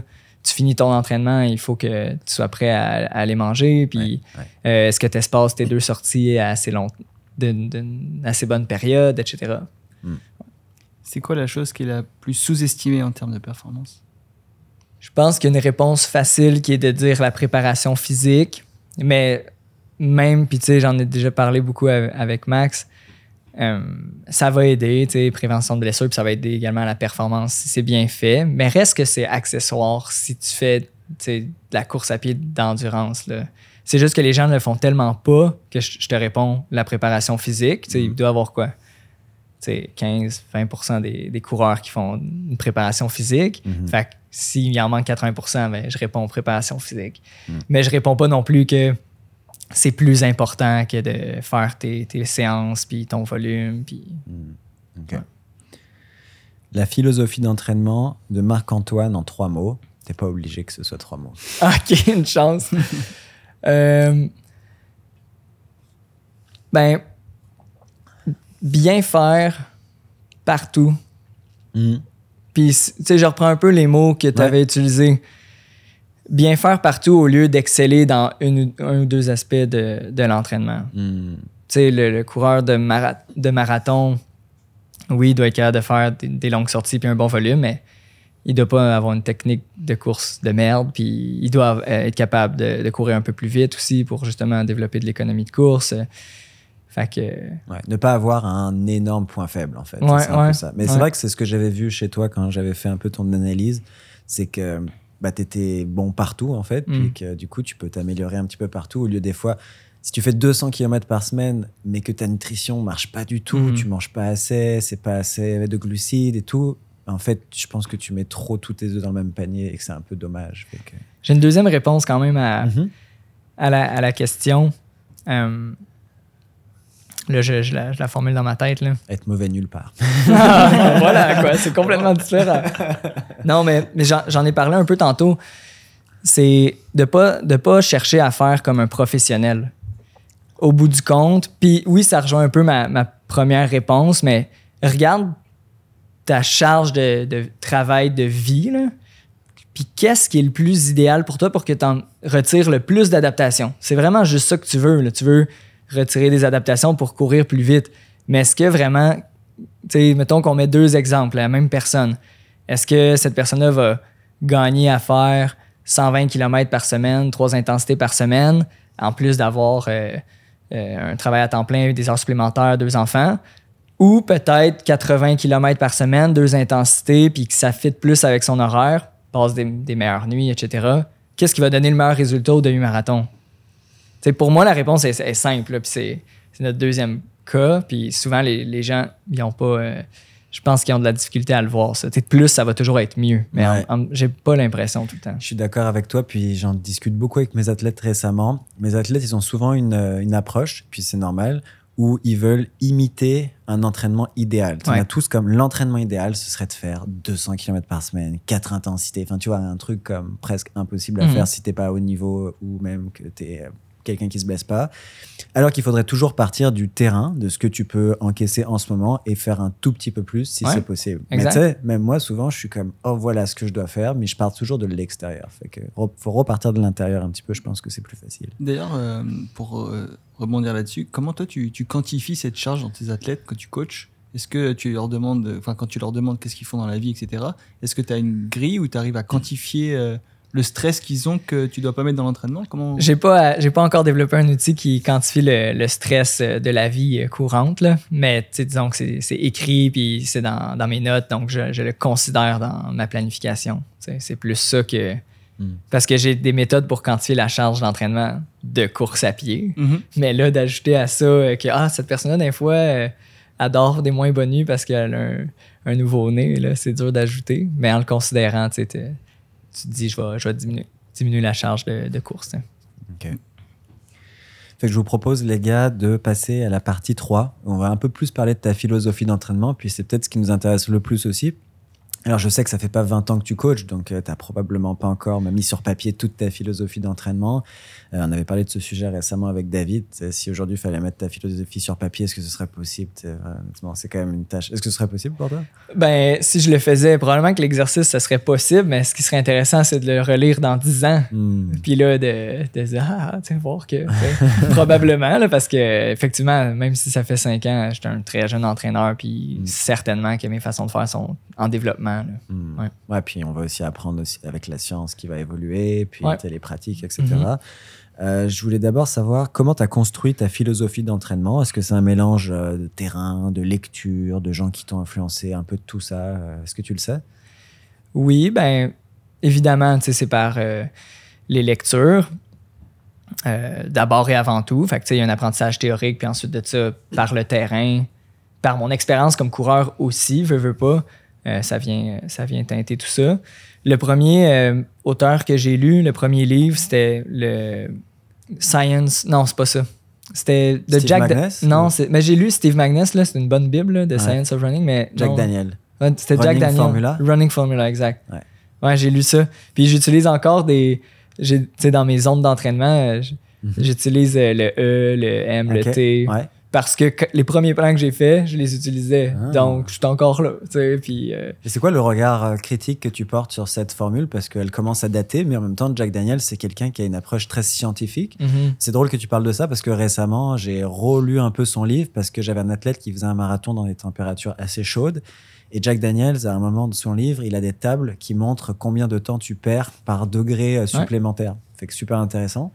c'est quoi que tu c'est quoi le regard que tu portes sur Steve maintenant que tu as de l'expérience?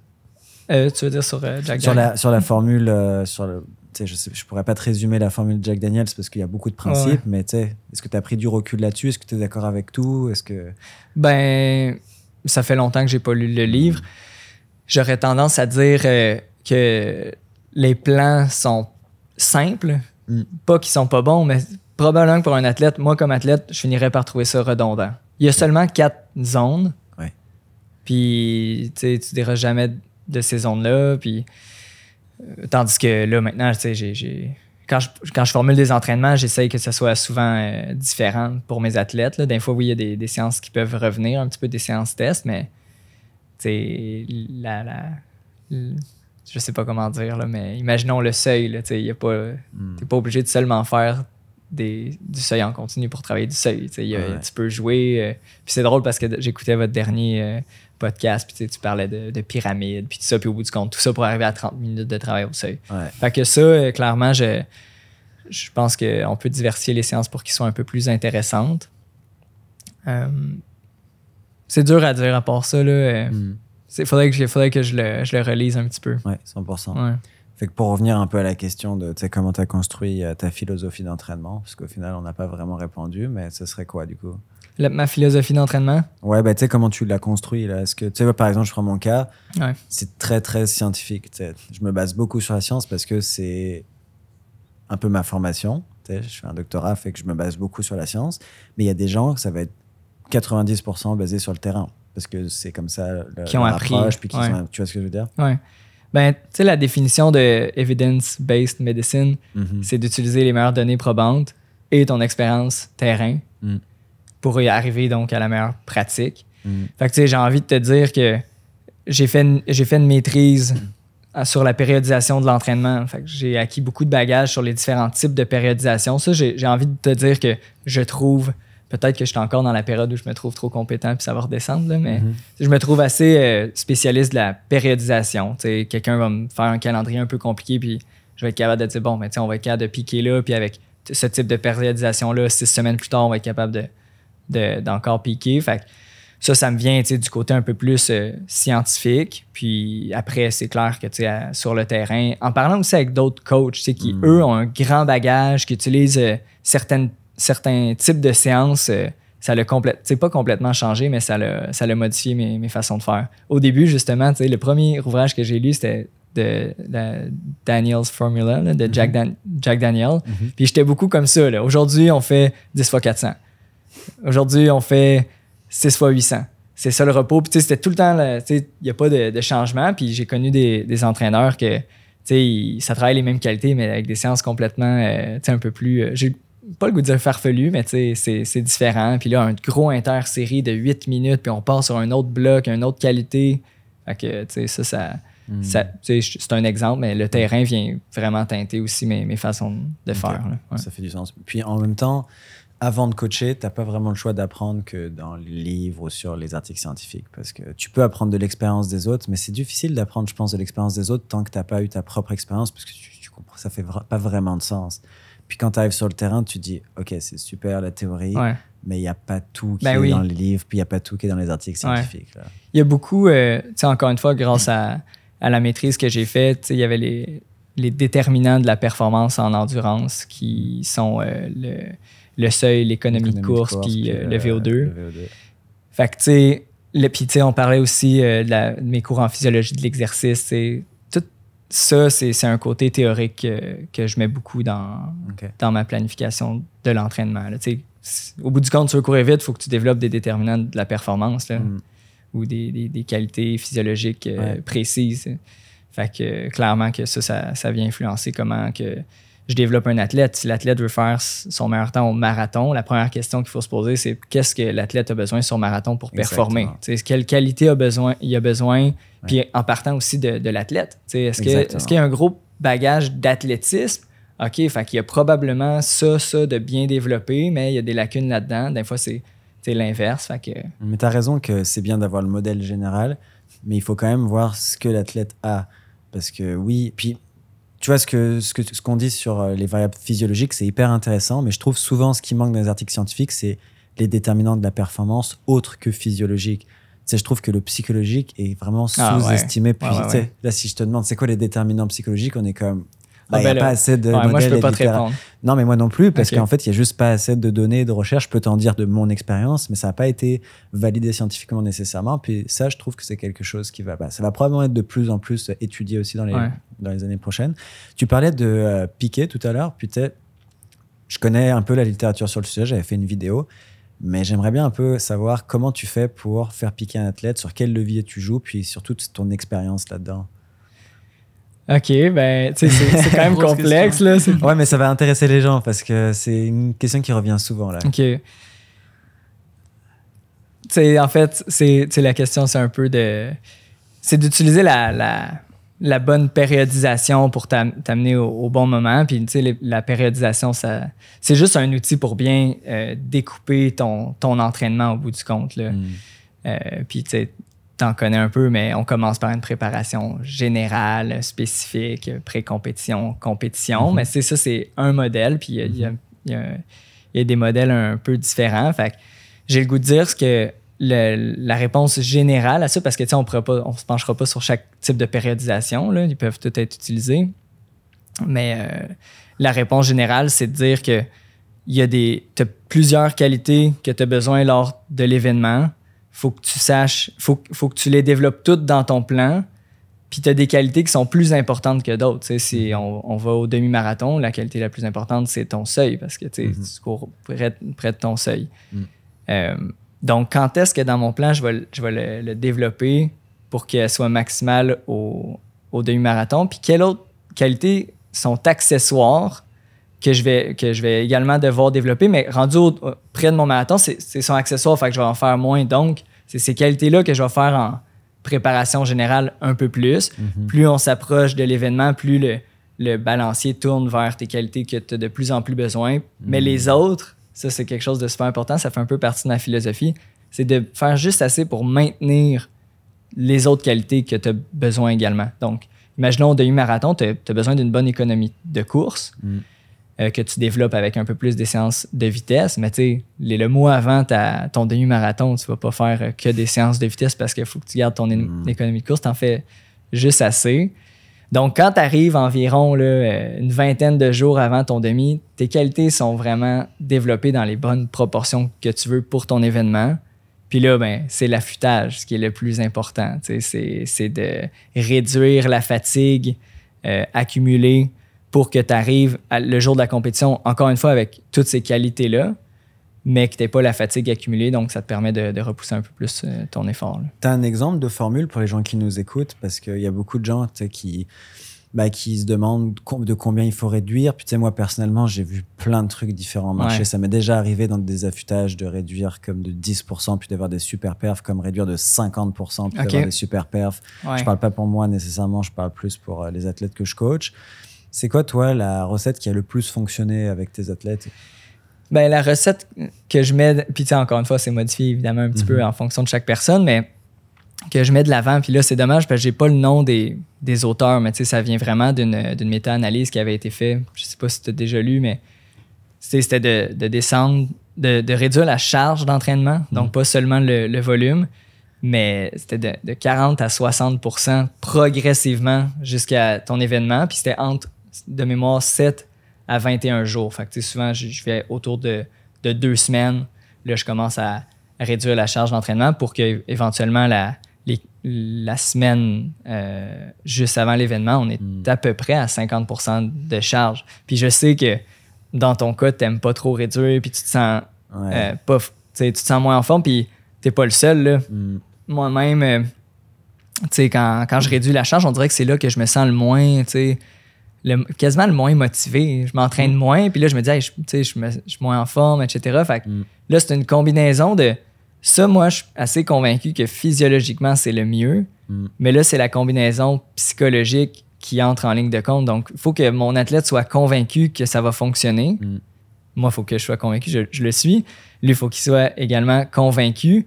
Puis si, à l'inverse, j'avais quelqu'un qui, qui, qui, quand il fait ça, il se sent flat, il se sent pas en forme, ben, je vais réduire un peu moins pour qu'il reste en confiance. c'est comme un peu un équilibre là-dedans. C'est vrai ce que tu dis que c'est vraiment une grosse facteur psychologique parce que moi, je le vois avant mes marathons, quand je fais deux semaines de taper, putain, on s'entend que je cours encore beaucoup durant mon taper, mais je pense que l'aspect motivationnel que tu soulignes, il fait du sens en termes psychologiques parce que quand tu as une grosse semaine, tu as vraiment un niveau de défi qui crée de la motivation. C'est un petit peu euh, le truc qu'on connaît là sur le flow. Tu, tu es dans le flow quand, euh, en gros, euh, la difficulté de la tâche, c'est-à-dire quoi 240, c'est à la hauteur de tes capacités, mais c'est comme vraiment comme un défi. Quand tu es en taper, il n'y a plus aucun défi. Parce que tu sais que tu vas pouvoir le faire. Les séances sont faciles, le volume est assez faible. Et du coup, au niveau de la motivation, il n'y en a plus beaucoup parce que le sentiment de compétence à l'entraînement diminue drastiquement. Puis à, l'inverse, ton événement, lui, tu sais qu'il va être extrêmement, challengeant. Fait que la différence Exactement. est grande. Fait moi, j'ai jamais trouvé de recette parfaite. Ça fait des dizaines de tapers que je fais, puis je me sens toujours pareil en taper. Alors, je me dis juste maintenant que ça n'a aucun rapport. Tu peux te sentir nul dans les entraînements, bien dans les entraînements jamais vu de corrélation avec euh, le, résultat de la course personnellement. Fait que ça, ça fait partie des stratégies. Mais là, récemment, j'ai lu des choses un peu sur le pré-taper. Je sais pas si tu as déjà lu un peu des trucs là-dessus. C'est comme quelque chose qui est un peu testé des fois. Donc, l'idée, c'est de faire un premier taper pour vraiment assimiler un gros bloc de travail. Mhm. Donc là, tu diminues le volume et un peu la qualité. Et ensuite, tu remontes un petit peu, genre quelques jours avant ta course. Ça peut être par exemple du lundi, mardi, mercredi avec une course qui va être le dimanche, tu vois. Alors, ça veut pas dire faire des énormes séances, mais c'est comme juste pour remettre un petit coup pour que le corps, c'est peut-être mhm. un, mécanisme hormonal aussi, je sais pas. Tu as déjà lu des trucs là-dessus, déjà essayé? Ben, ce que j'ai lu là-dessus qui était semblable, c'est pas exactement ça. C'était un modèle qui proposait un taper, on va dire un pré-taper, pour avoir un bloc d'entraînement extrême, puis ensuite avoir un autre taper avant sa course. OK. Fait que c'était comme d'optimiser ta forme pour faire des séances que tu n'as jamais réussi à faire puis donc une énorme surcharge. Mhm. Puis là, un, autre taper avant ton événement. Fait que c'est pas exactement ça. Mais ça ressemble dans l'idée. Il y a quand même une, ressemblance. Je l'ai jamais essayé. Je trouve que c'est ambitieux quand même. Ouais. Tu sais, il faut que. je l'essaierai peut-être avec moi parce que là, tu sais, j'ai vraiment comme le feedback en temps réel. Mhm. Un athlète que, tu sais, il faudrait vraiment que je le connaisse, qu'on se connaisse, là. Euh. Ouais, puis tout dépend du niveau aussi. Si c'est quelqu'un mhm. qui est dans ses premières années de course, Clairement, il n'y a pas besoin de passer là. Quand même un gros volume d'intensité pour pouvoir faire ce genre de variation. Là. Si la personne fait 40 km par semaine, ça va être compliqué. ça s'adresse plus à des athlètes qui veulent faire presque du haut niveau. Mais tu sais, pour quelqu'un comme Marc-Antoine qui peut-être à un moment il veut faire euh, une 3, bah, c'est sûr que quand tu veux faire des temps comme ça, ça prend des méthodes un petit peu nouvelles d'essayer des choses aussi. Sinon, tu fais plus ou moins tout le temps les mêmes temps. Je voulais juste faire du pouce. Tantôt, je parlais de. Il faut diminuer la charge d'entraînement durant l'affûtage euh, ou, taper. C'est. Euh, les recommandations de l'article que je me souviens malheureusement pas du nom. On pourrait peut-être le mettre mhm. euh, dans la vidéo. Mais euh, il y avait un aspect important, c'était de garder la fréquence d'entraînement. Donc, si tu es habitué de t'entraîner six fois par semaine, faut pas que tu réduises ton volume et ta charge en, en coupant à trois fois par semaine, mais des bonnes séances. Il faut, faut que chaque, à chaque endroit, tu coupes d'environ le même pourcentage. Fait que tes échauffements, retour au calme, le nombre de répétitions, ta longue sortie, pour euh, justement s'assurer que chaque qualité soit vraiment maintenue. Ouais. Mais ça, c'est pas évident quand tu doubles tous les jours comme je fais au marathon. Ouais. Des fois, je me pose la question est-ce que je devrais continuer de doubler? Parce que ça fait vraiment du bien aussi de plus doubler tous les Ouais. jours, mais tu sens qu'il te manque quelque chose. Parce que quand tu passes de deux fois par jour tous les jours à une fois par jour tous les jours, tu coupes presque de 50% de la fréquence. Ouais. Fait que ça serait quelque chose que je pourrais essayer euh, la prochaine préparation. C'est quoi l'importance que tu as, que tu as, que tu as euh, dans la préparation mentale, dans une préparation, que ce soit un 5 km ou un semi-marathon Parce qu'on parle beaucoup d'entraînement, mais on parle de parler un peu de psychologie, mais au Ouais. niveau mental, est-ce qu'avec autant avec toi qu'avec tes athlètes, est-ce que tu fais une préparation mentale spécifique? Est-ce que tu, Ouais. tu les, as un mantra spécifique pour certaines courses ou quand- comment tu vois ça? Euh, ben, je vais, je vais répondre pour mes athlètes, puis après, je vais répondre pour moi. Euh, en coachant des gens à distance, c'est quand même, je pense, un défi d'ajouter ça. Euh, parce que, tu sais, avoir une discussion de vive voix avec quelqu'un, puis que tu vois régulièrement, tu peux davantage aborder, aborder probablement la- la- l'aspect psychologique. Un élément sur lequel je reviens souvent avant les courses, c'est de comme pas oublier qu'une course, c'est un effort euh, redoutable. C'est 10 sur 10. Tandis qu'on s'entraîne souvent sous maximal. Puis c'est un peu, j'ai le goût de dire presque un des problèmes de d'une façon de faire qui va ressembler à la mienne, ou est-ce que tu sais, je m'entraîne, je vais souvent recommander des séances, euh, deux séances par semaine entre, autour de 7 sur 10, 7,5 sur 10, une séance par semaine peut-être euh, 5, 6 sur 10, donc trois séances, mais une vraiment plus modérée. Ben là, tu sais, c'est que c'est quoi le 10 sur 10, puis c'est quoi mon maximum? C'est difficile, ça, euh, pour l'athlète euh, d'arriver sur la ligne de départ puis de se donner là, sans aucune réserve quand ça fait peut-être des mois que tu l'as pas fait. Mm. Fait que ça, je l'aborde quand on n'a pas comme de course préparatoire. Parce qu'avoir une, une course préparatoire euh, ou, ou même un- une sorte de calendrier où est-ce que dans ta saison, tu fais trois courses, ben là, tu sais, évidemment, tu t'habitues à cette, comme, ce- cette intensité de, de 10 sur 10. Là. Ouais. Mais comment tu l'abordes justement ça? Parce que c'est une très bonne question. hein. Il y a beaucoup de gens qui. Tu sais, moi, j'ai une approche vraiment comme ça, puis on s'en a déjà parlé, où on est toujours sous max à l'entraînement, puis on va pas se mentir, c'est comme ça que s'entraînent les pros aussi. Là. Mhm. Euh, mais c'est vrai que la question demeure de est-ce que tout le monde est capable de se pousser à 10 sur 10 quand tu ne pratiques pas ce 10 sur 10 à l'entraînement? Est-ce que cette méthode très en contrôle, elle convient aussi à tout le monde? Est-ce qu'on devrait inclure des efforts 9, 9,5 à tous les 4, 5 semaines pour pas oublier ça, sur des peut-être plus petits cours? Ouais. tu sais, genre un 3K, un 5K qui laisse pas beaucoup de traces. C'est quand même des questions que je me Ouais, pose encore. Certainement. Mm. J'ai le goût de, de dire que des séances tests peuvent un peu remplir ce rôle-là. Je vous parlais que ma séance, tu sais, de, la, ma plus grosse séance de demi-marathon, 12 ça serait un 12 km. Tu sais, quand je m'en fais le 12 km, c'est dans une semaine régulière, fait que tu sais, il y a une fatigue accumulée. Mais je me lève le matin puis je me dis, aujourd'hui, c'est Ça te stresse. c'est gros, là. Est-ce que tu le prends comme une compétition? Est-ce que tu, tu, tu, tu répètes un peu tes- ton, ton rituel de Oui, compétition? oui, mais admettons, je vais, avoir, je vais tenter d'avoir le même échauffement qu'avant mon, mon demi. Euh, par exemple, Tu sais, le- l'alimentation, je ne vais pas jusqu'à prendre des Pop-Tarts, mais presque. Ah, ça, c'est quand même le next level. Ouais, ouais, ça, c'est vraiment juste pour. C'est euh, comme une répétition générale, quoi. Tu le prends. Ouais, vraiment. exact. Donc, tu sais, sans être une course, euh, tu sais, un effort comme ça, là, moi, je considère que c'est un bon 9 sur 10. Hmm.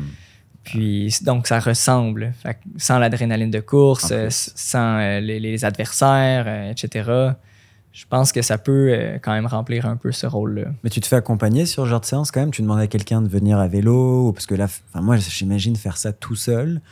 Euh, 12 kilos à l'entraînement à 3,05 ou par là, c'est comme. Ça me fait même peur juste de le dire, là. Ouais, j'ai eu des, des partenaires à vélo.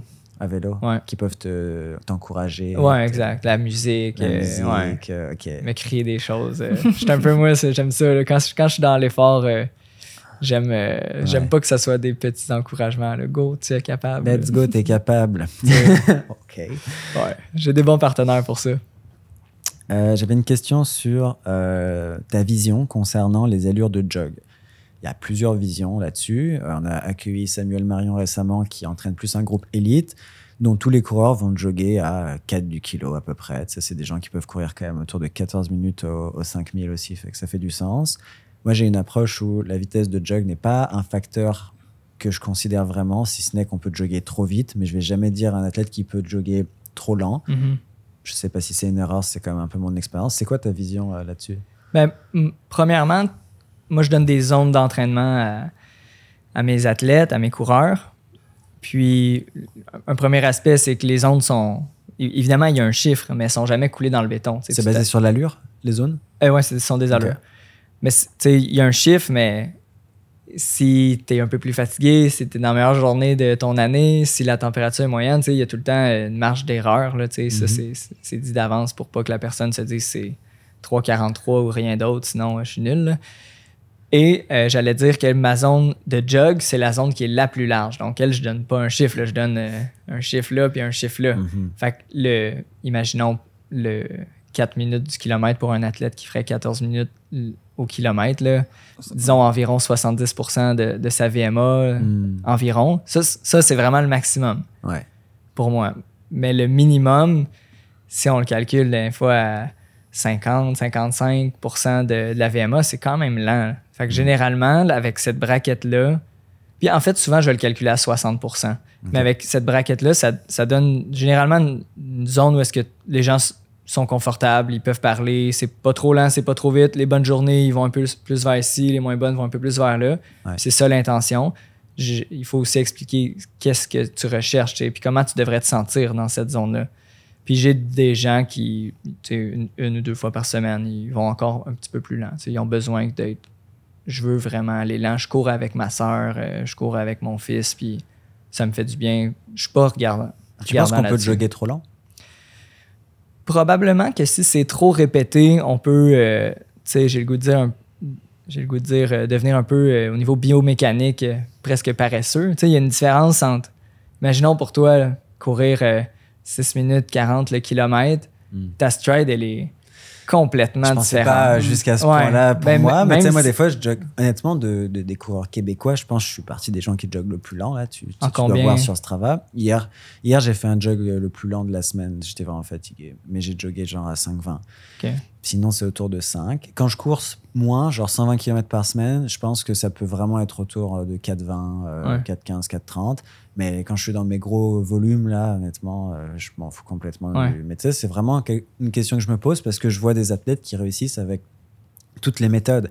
Mhm. J'ai quand même l'impression que plus les gens sont, sont sur du demi-fond, proche de 1500, euh, même 3000, 5000, plus ils joguent vite, plus ils sont sur du marathon semi, plus ils joguent lent, puis j'imagine que ça fait du sens. Pas même fatigue. Ça, ça, fait du sens aussi, juste quasiment au niveau biomécanique. Leur stride de compétition est bien plus dynamique hmm. que la nôtre, que la tienne sur marathon, la mienne sur demi. Euh, puis j'ai goût de dire, je suis pas. Euh, je, dis pas que ça hors de tout doute ce que je vais dire là. là.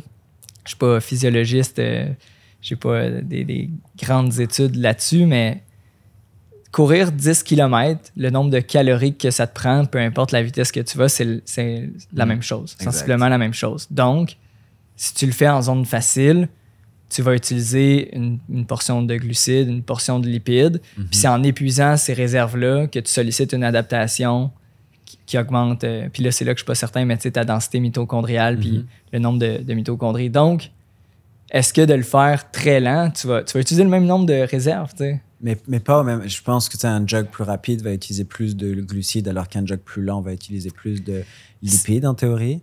Ouais, mais pas si c'est si c'est de la zone facile, tu devrais jamais dans le fond être euh, presque juste en glucides. Exact. ça devrait tout le temps être euh, une bonne. je pense qu'à 50% de ton VO2 max, c'est là que tu consommes le plus de, de gras. Mm-hmm. Fait qu'admettons que puis c'est environ 50% là. Ouais, fait, mais tu sais, pour nous, là, si, si mettons, tu as une VMA de 22, puis tu ouais. arrondi, j'ai aucune idée, mais mettons, ce serait 11 km/h. Ouais. Fait que c'est pas loin de la vitesse de jog dont je te parlais au final, qui est de 5,30, quelque chose comme ça. Mais la, différence entre ça, qui est 50 puis 60 de, de ta, ta, VMA, tu vas consommer à peu près la même quantité de glucides. Ça va pas être. Il y en a un qui c'est 50 des glucides, 50 des lipides, puis si tu accélères à 4,50 tu es à 90 de, de glucides, c'est peut-être 60 fait mm-hmm. J'aurais tendance à dire pour cette raison-là que ça ne m'effraie pas. Puis c'est pour ça aussi que quand des gens qui me disent qu'ils veulent courir plus lent, ça leur fait du bien. Il y a sûrement plus de bénéfices parce que ça leur fait du bien, ça les garde motivés. Fait que juste ça, c'est suffisant pour moi pour dire que tu peux aller assez lent dans ton jog.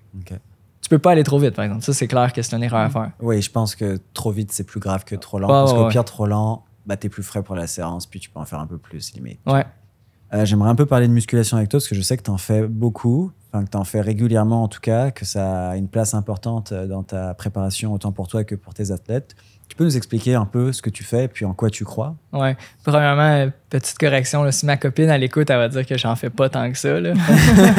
Parce que honnêtement, j'en fais, puis je vais répondre un peu à ta question comme ça, mais j'en fais juste assez pour aller en retirer euh, un gain sur la performance. Mais pour un coureur d'endurance qui a pas de force dans ses jambes, on n'est pas fort. Là, mm. Justement, le fait de faire autant de courses à pied, ça diminue ta, ta force, ça augmente ton endurance, par exemple ben, tu as besoin de presque rien pour faire des gains en force par rapport à un athlète euh, de, dynamophilie, là, par exemple, qui, qui, se concentre à augmenter son squat puis son deadlift. Lui, il doit faire un volume énorme pour augmenter sa force. Nous, on a besoin de faire euh, presque rien. Là. Une séance de qualité, ben, c'est mon opinion, là, mais une séance de qualité des membres inférieurs pour aller augmenter ta force musculaire, puis pas si volumineuse que ça, il va y avoir un, un gain. Fait que souvent, mm. je vais aller recommander des athlètes. Puis c'est pas avec tous mes athlètes, parce qu'encore une fois, c'est un, un, peu un choix. S'ils ils sont zéro motivés à faire ça, je les sensibilise peut-être au fait que ça peut être intéressant.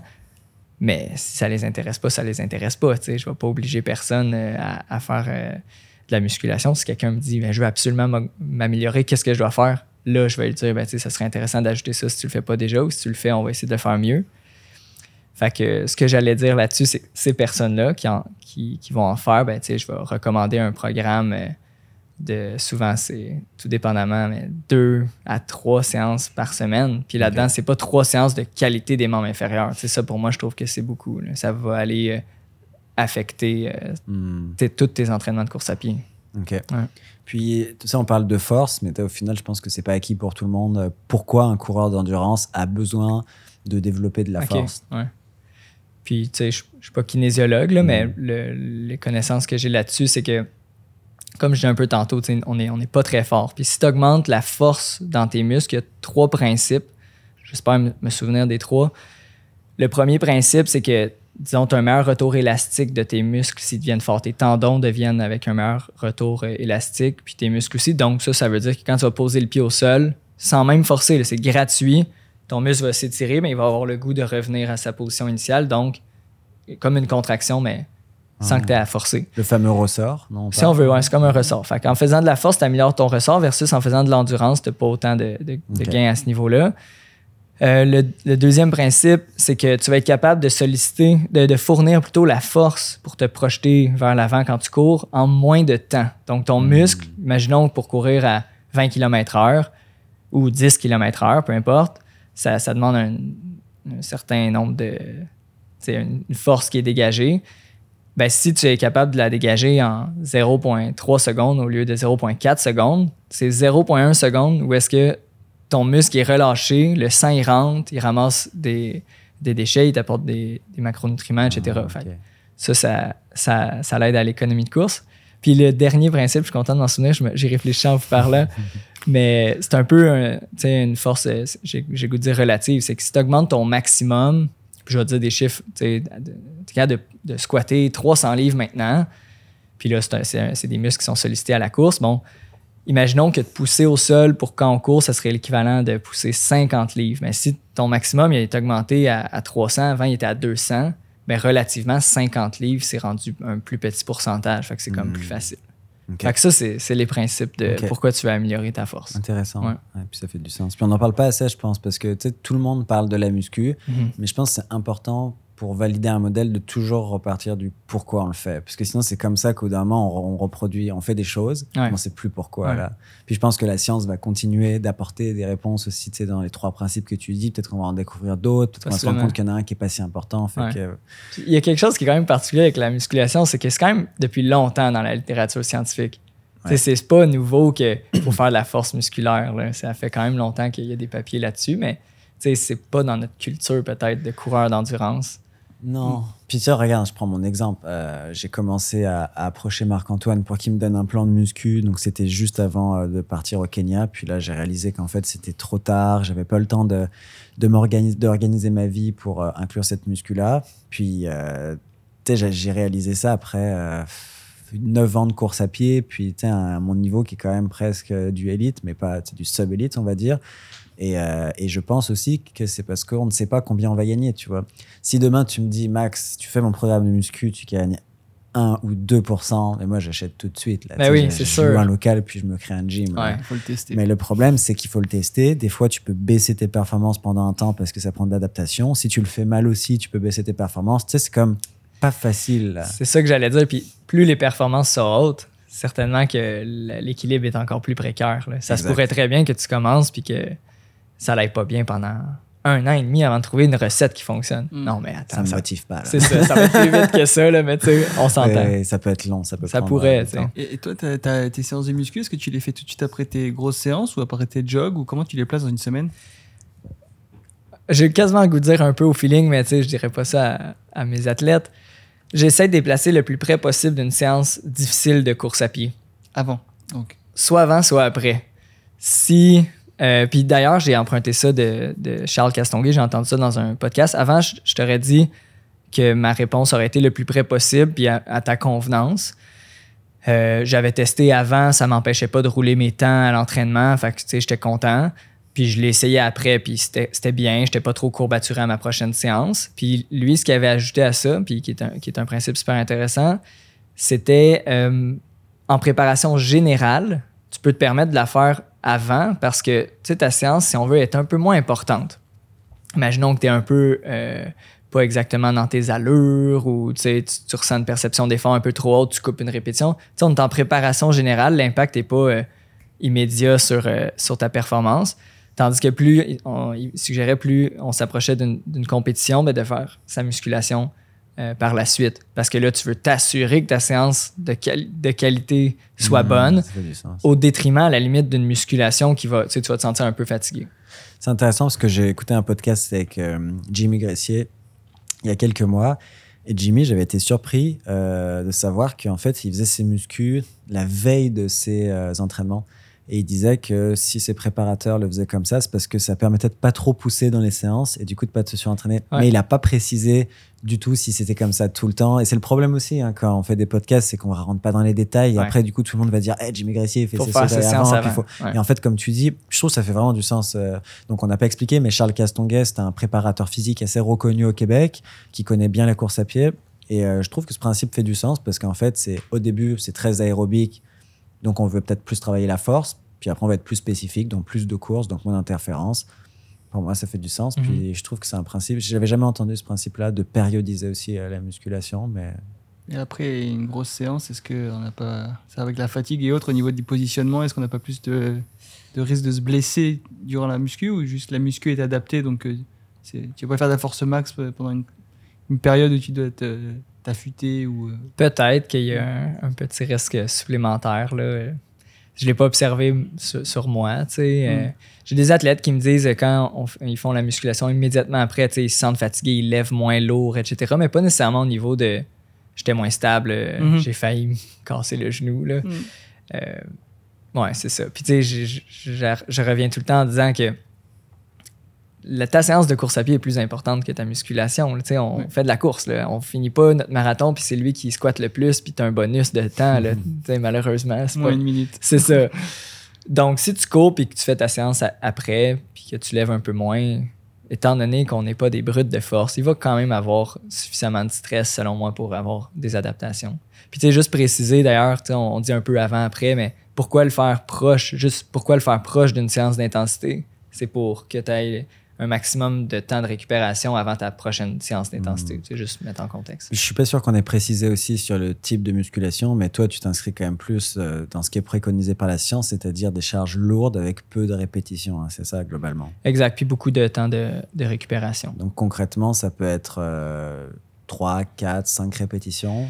Ouais, ben, tu sais, quelqu'un qui va faire pour la première fois de la musculation en force, imaginons même quelqu'un qui n'a pas d'expérience du tout en, préparation physique, en musculation, je ne commencerai pas avec du 3 puis du 4 répétitions. À l'inverse, on va malheureusement partir un petit peu par de l'endurance, le temps d'apprendre les mouvements, développer sa mm. motricité spécifique à ça. Fait que plus la, plus la personne a de l'expérience, oui, plus on se dirige vers euh, des répétitions de 4, 3. Je, je vais pas vraiment en bas de ça pour un coureur, là, dans le sens, Ok. on n'a pas plein d'expérience en musculation, fait que souvent euh, une première préparation, pardon, une première préparation euh, 5, 6, 5, 4, puis on tourne autour de ça. là. En tout cas, j'ai hâte d'essayer euh, ton programme. Je pense que je vais le commencer euh, dans les prochaines semaines, là, quand j'aurai repris un peu euh, l'entraînement Ouais. euh, bien comme il faut. C'est un bon moment euh, de, de l'intégrer quand on reprend, les- les- la charge de course à Mhm. pied est moins grande. C'est ça. Ouais. J'ai plus de temps aussi pour aller au gym parce que là, Mhm. je vais pas faire des 200 km par semaine avant un moment. là. Mhm. Donc euh, oui, j'ai très hâte d'essayer ça. Puis même juste, en fait, apporter de la diversité dans l'entraînement. Pour de vrai, j'aimais vraiment ça, faire des squats. Puis je trouvais ça cool pour un coureur d'endurance de se sentir fort parce que c'est rare que je me sens fort dans ma vie. Ouais, des fois, il faut que je porte les courses. Puis honnêtement, je suis courbaturé au bout de genre de 100 mètres. Puis je trouve pas ça normal pour un athlète de mon niveau. que, euh, bref. Euh, avant de terminer, j'aurais quand même une question sur euh, bah, un peu comment ta philosophie elle a évolué, mais surtout, est-ce qu'il y a des choses que tu faisais un peu dans tes premières années de coaching, puis qui ont changé, tu vraiment des points, des, types de séances ou des comportements même avec tes athlètes, euh, ce genre de choses? Ben, euh, il y a deux éléments qui me viennent en tête. Euh, le premier, c'est au niveau de la périodisation globale, la, la planification globale, on je devrais dire. Tu sais, au début, si je regarde ce que je faisais, je serais presque gêné, là, dans le sens que je, je, je, je planifiais entre guillemets à long terme, ça va être quoi le volume et la difficulté de la semaine. C'est tout ce que je faisais. tu sais. Imaginons, ah, ça va être 100 km, puis ça va être une semaine difficile à 8 sur 10 ça donne vraiment pas beaucoup de détails. Puis avec le temps, les formations, la littérature, euh, j'ai vraiment développé euh, mes outils euh, de, de planification globale où est-ce que c'est vraiment beaucoup plus détaillé. Fait que ça me donne une idée euh, de quelle qualité on va travailler, à quel moment, dans quelle mesure. Jusqu'à dire euh, cette semaine, ça va être à peu près un 10% qu'on va courir au seuil, 6 entre, entre euh, telle vitesse puis telle vitesse. Puis tout ça, ça va calculer la charge, ça s'affiche, puis euh, ça, ça m'aide clairement à avoir une meilleure vue d'ensemble de à quoi va ressembler le- l'entraînement de l'athlète. C'est- d'ailleurs quelque chose que je partage aux athlètes. Je sais pas s'ils accordent autant d'attention que moi, mais tu sais, j'aime ça montrer que c'est planifié à long terme. Ça, pour la confiance de l'athlète, je pense que c'est super important de qu'il sache où est-ce que il s'en va. Fait que clairement, au niveau de la planification puis de la périodisation, il y a eu beaucoup de, de gains.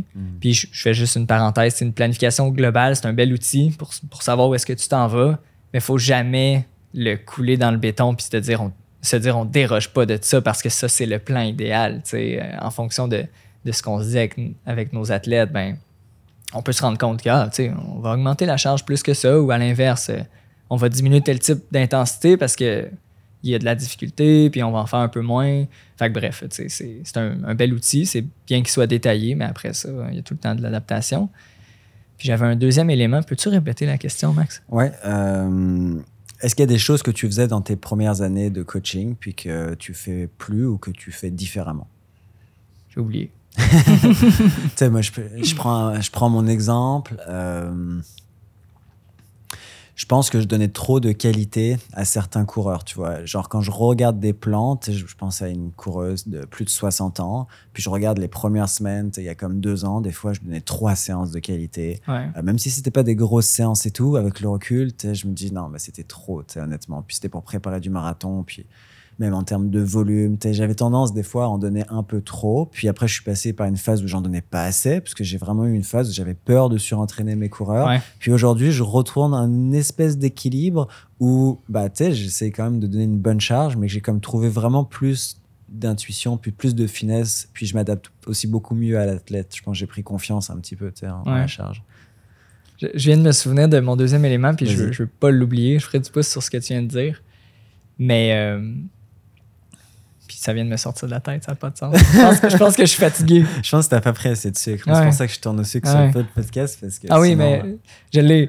C'est que, tu sais, au début, j'étais très, euh, si on veut, physiologie de l'exercice. Fait faut développer ci, développer ça. Puis, tu sais, tantôt, on a parlé de ma, ma façon un peu de, de voir l'entraînement, puis je l'ai abordé. Là, tu sais, ça fait partie de moi.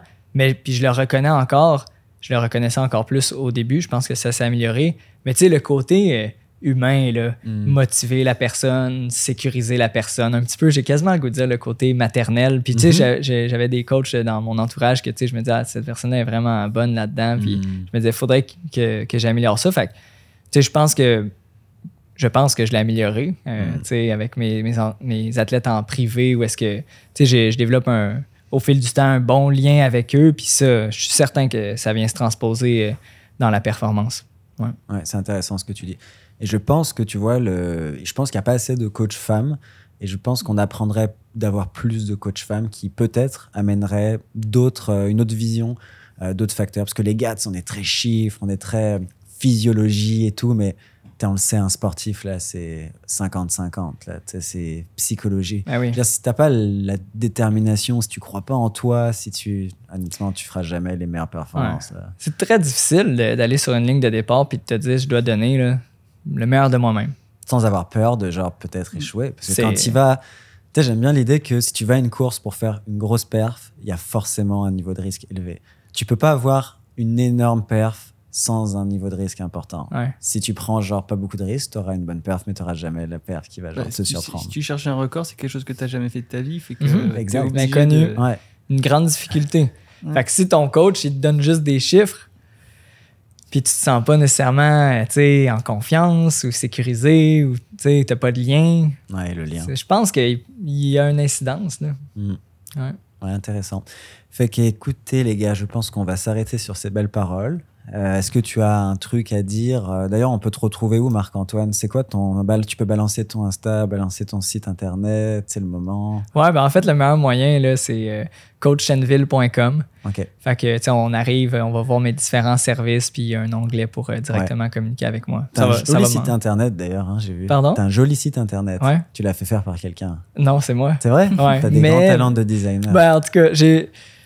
J'ai, tu sais, j'ai acheté un thème puis tout ça. Ouais. J'ai pas fait tout de A à Z, mais j'ai un beau-frère qui, qui travaille là-dedans puis qui m'a donné quand même un Des coup conseils, des Ouais, mais, mais merci euh, pour euh, c'est le vrai, commentaire. j'ai- je suis allé voir.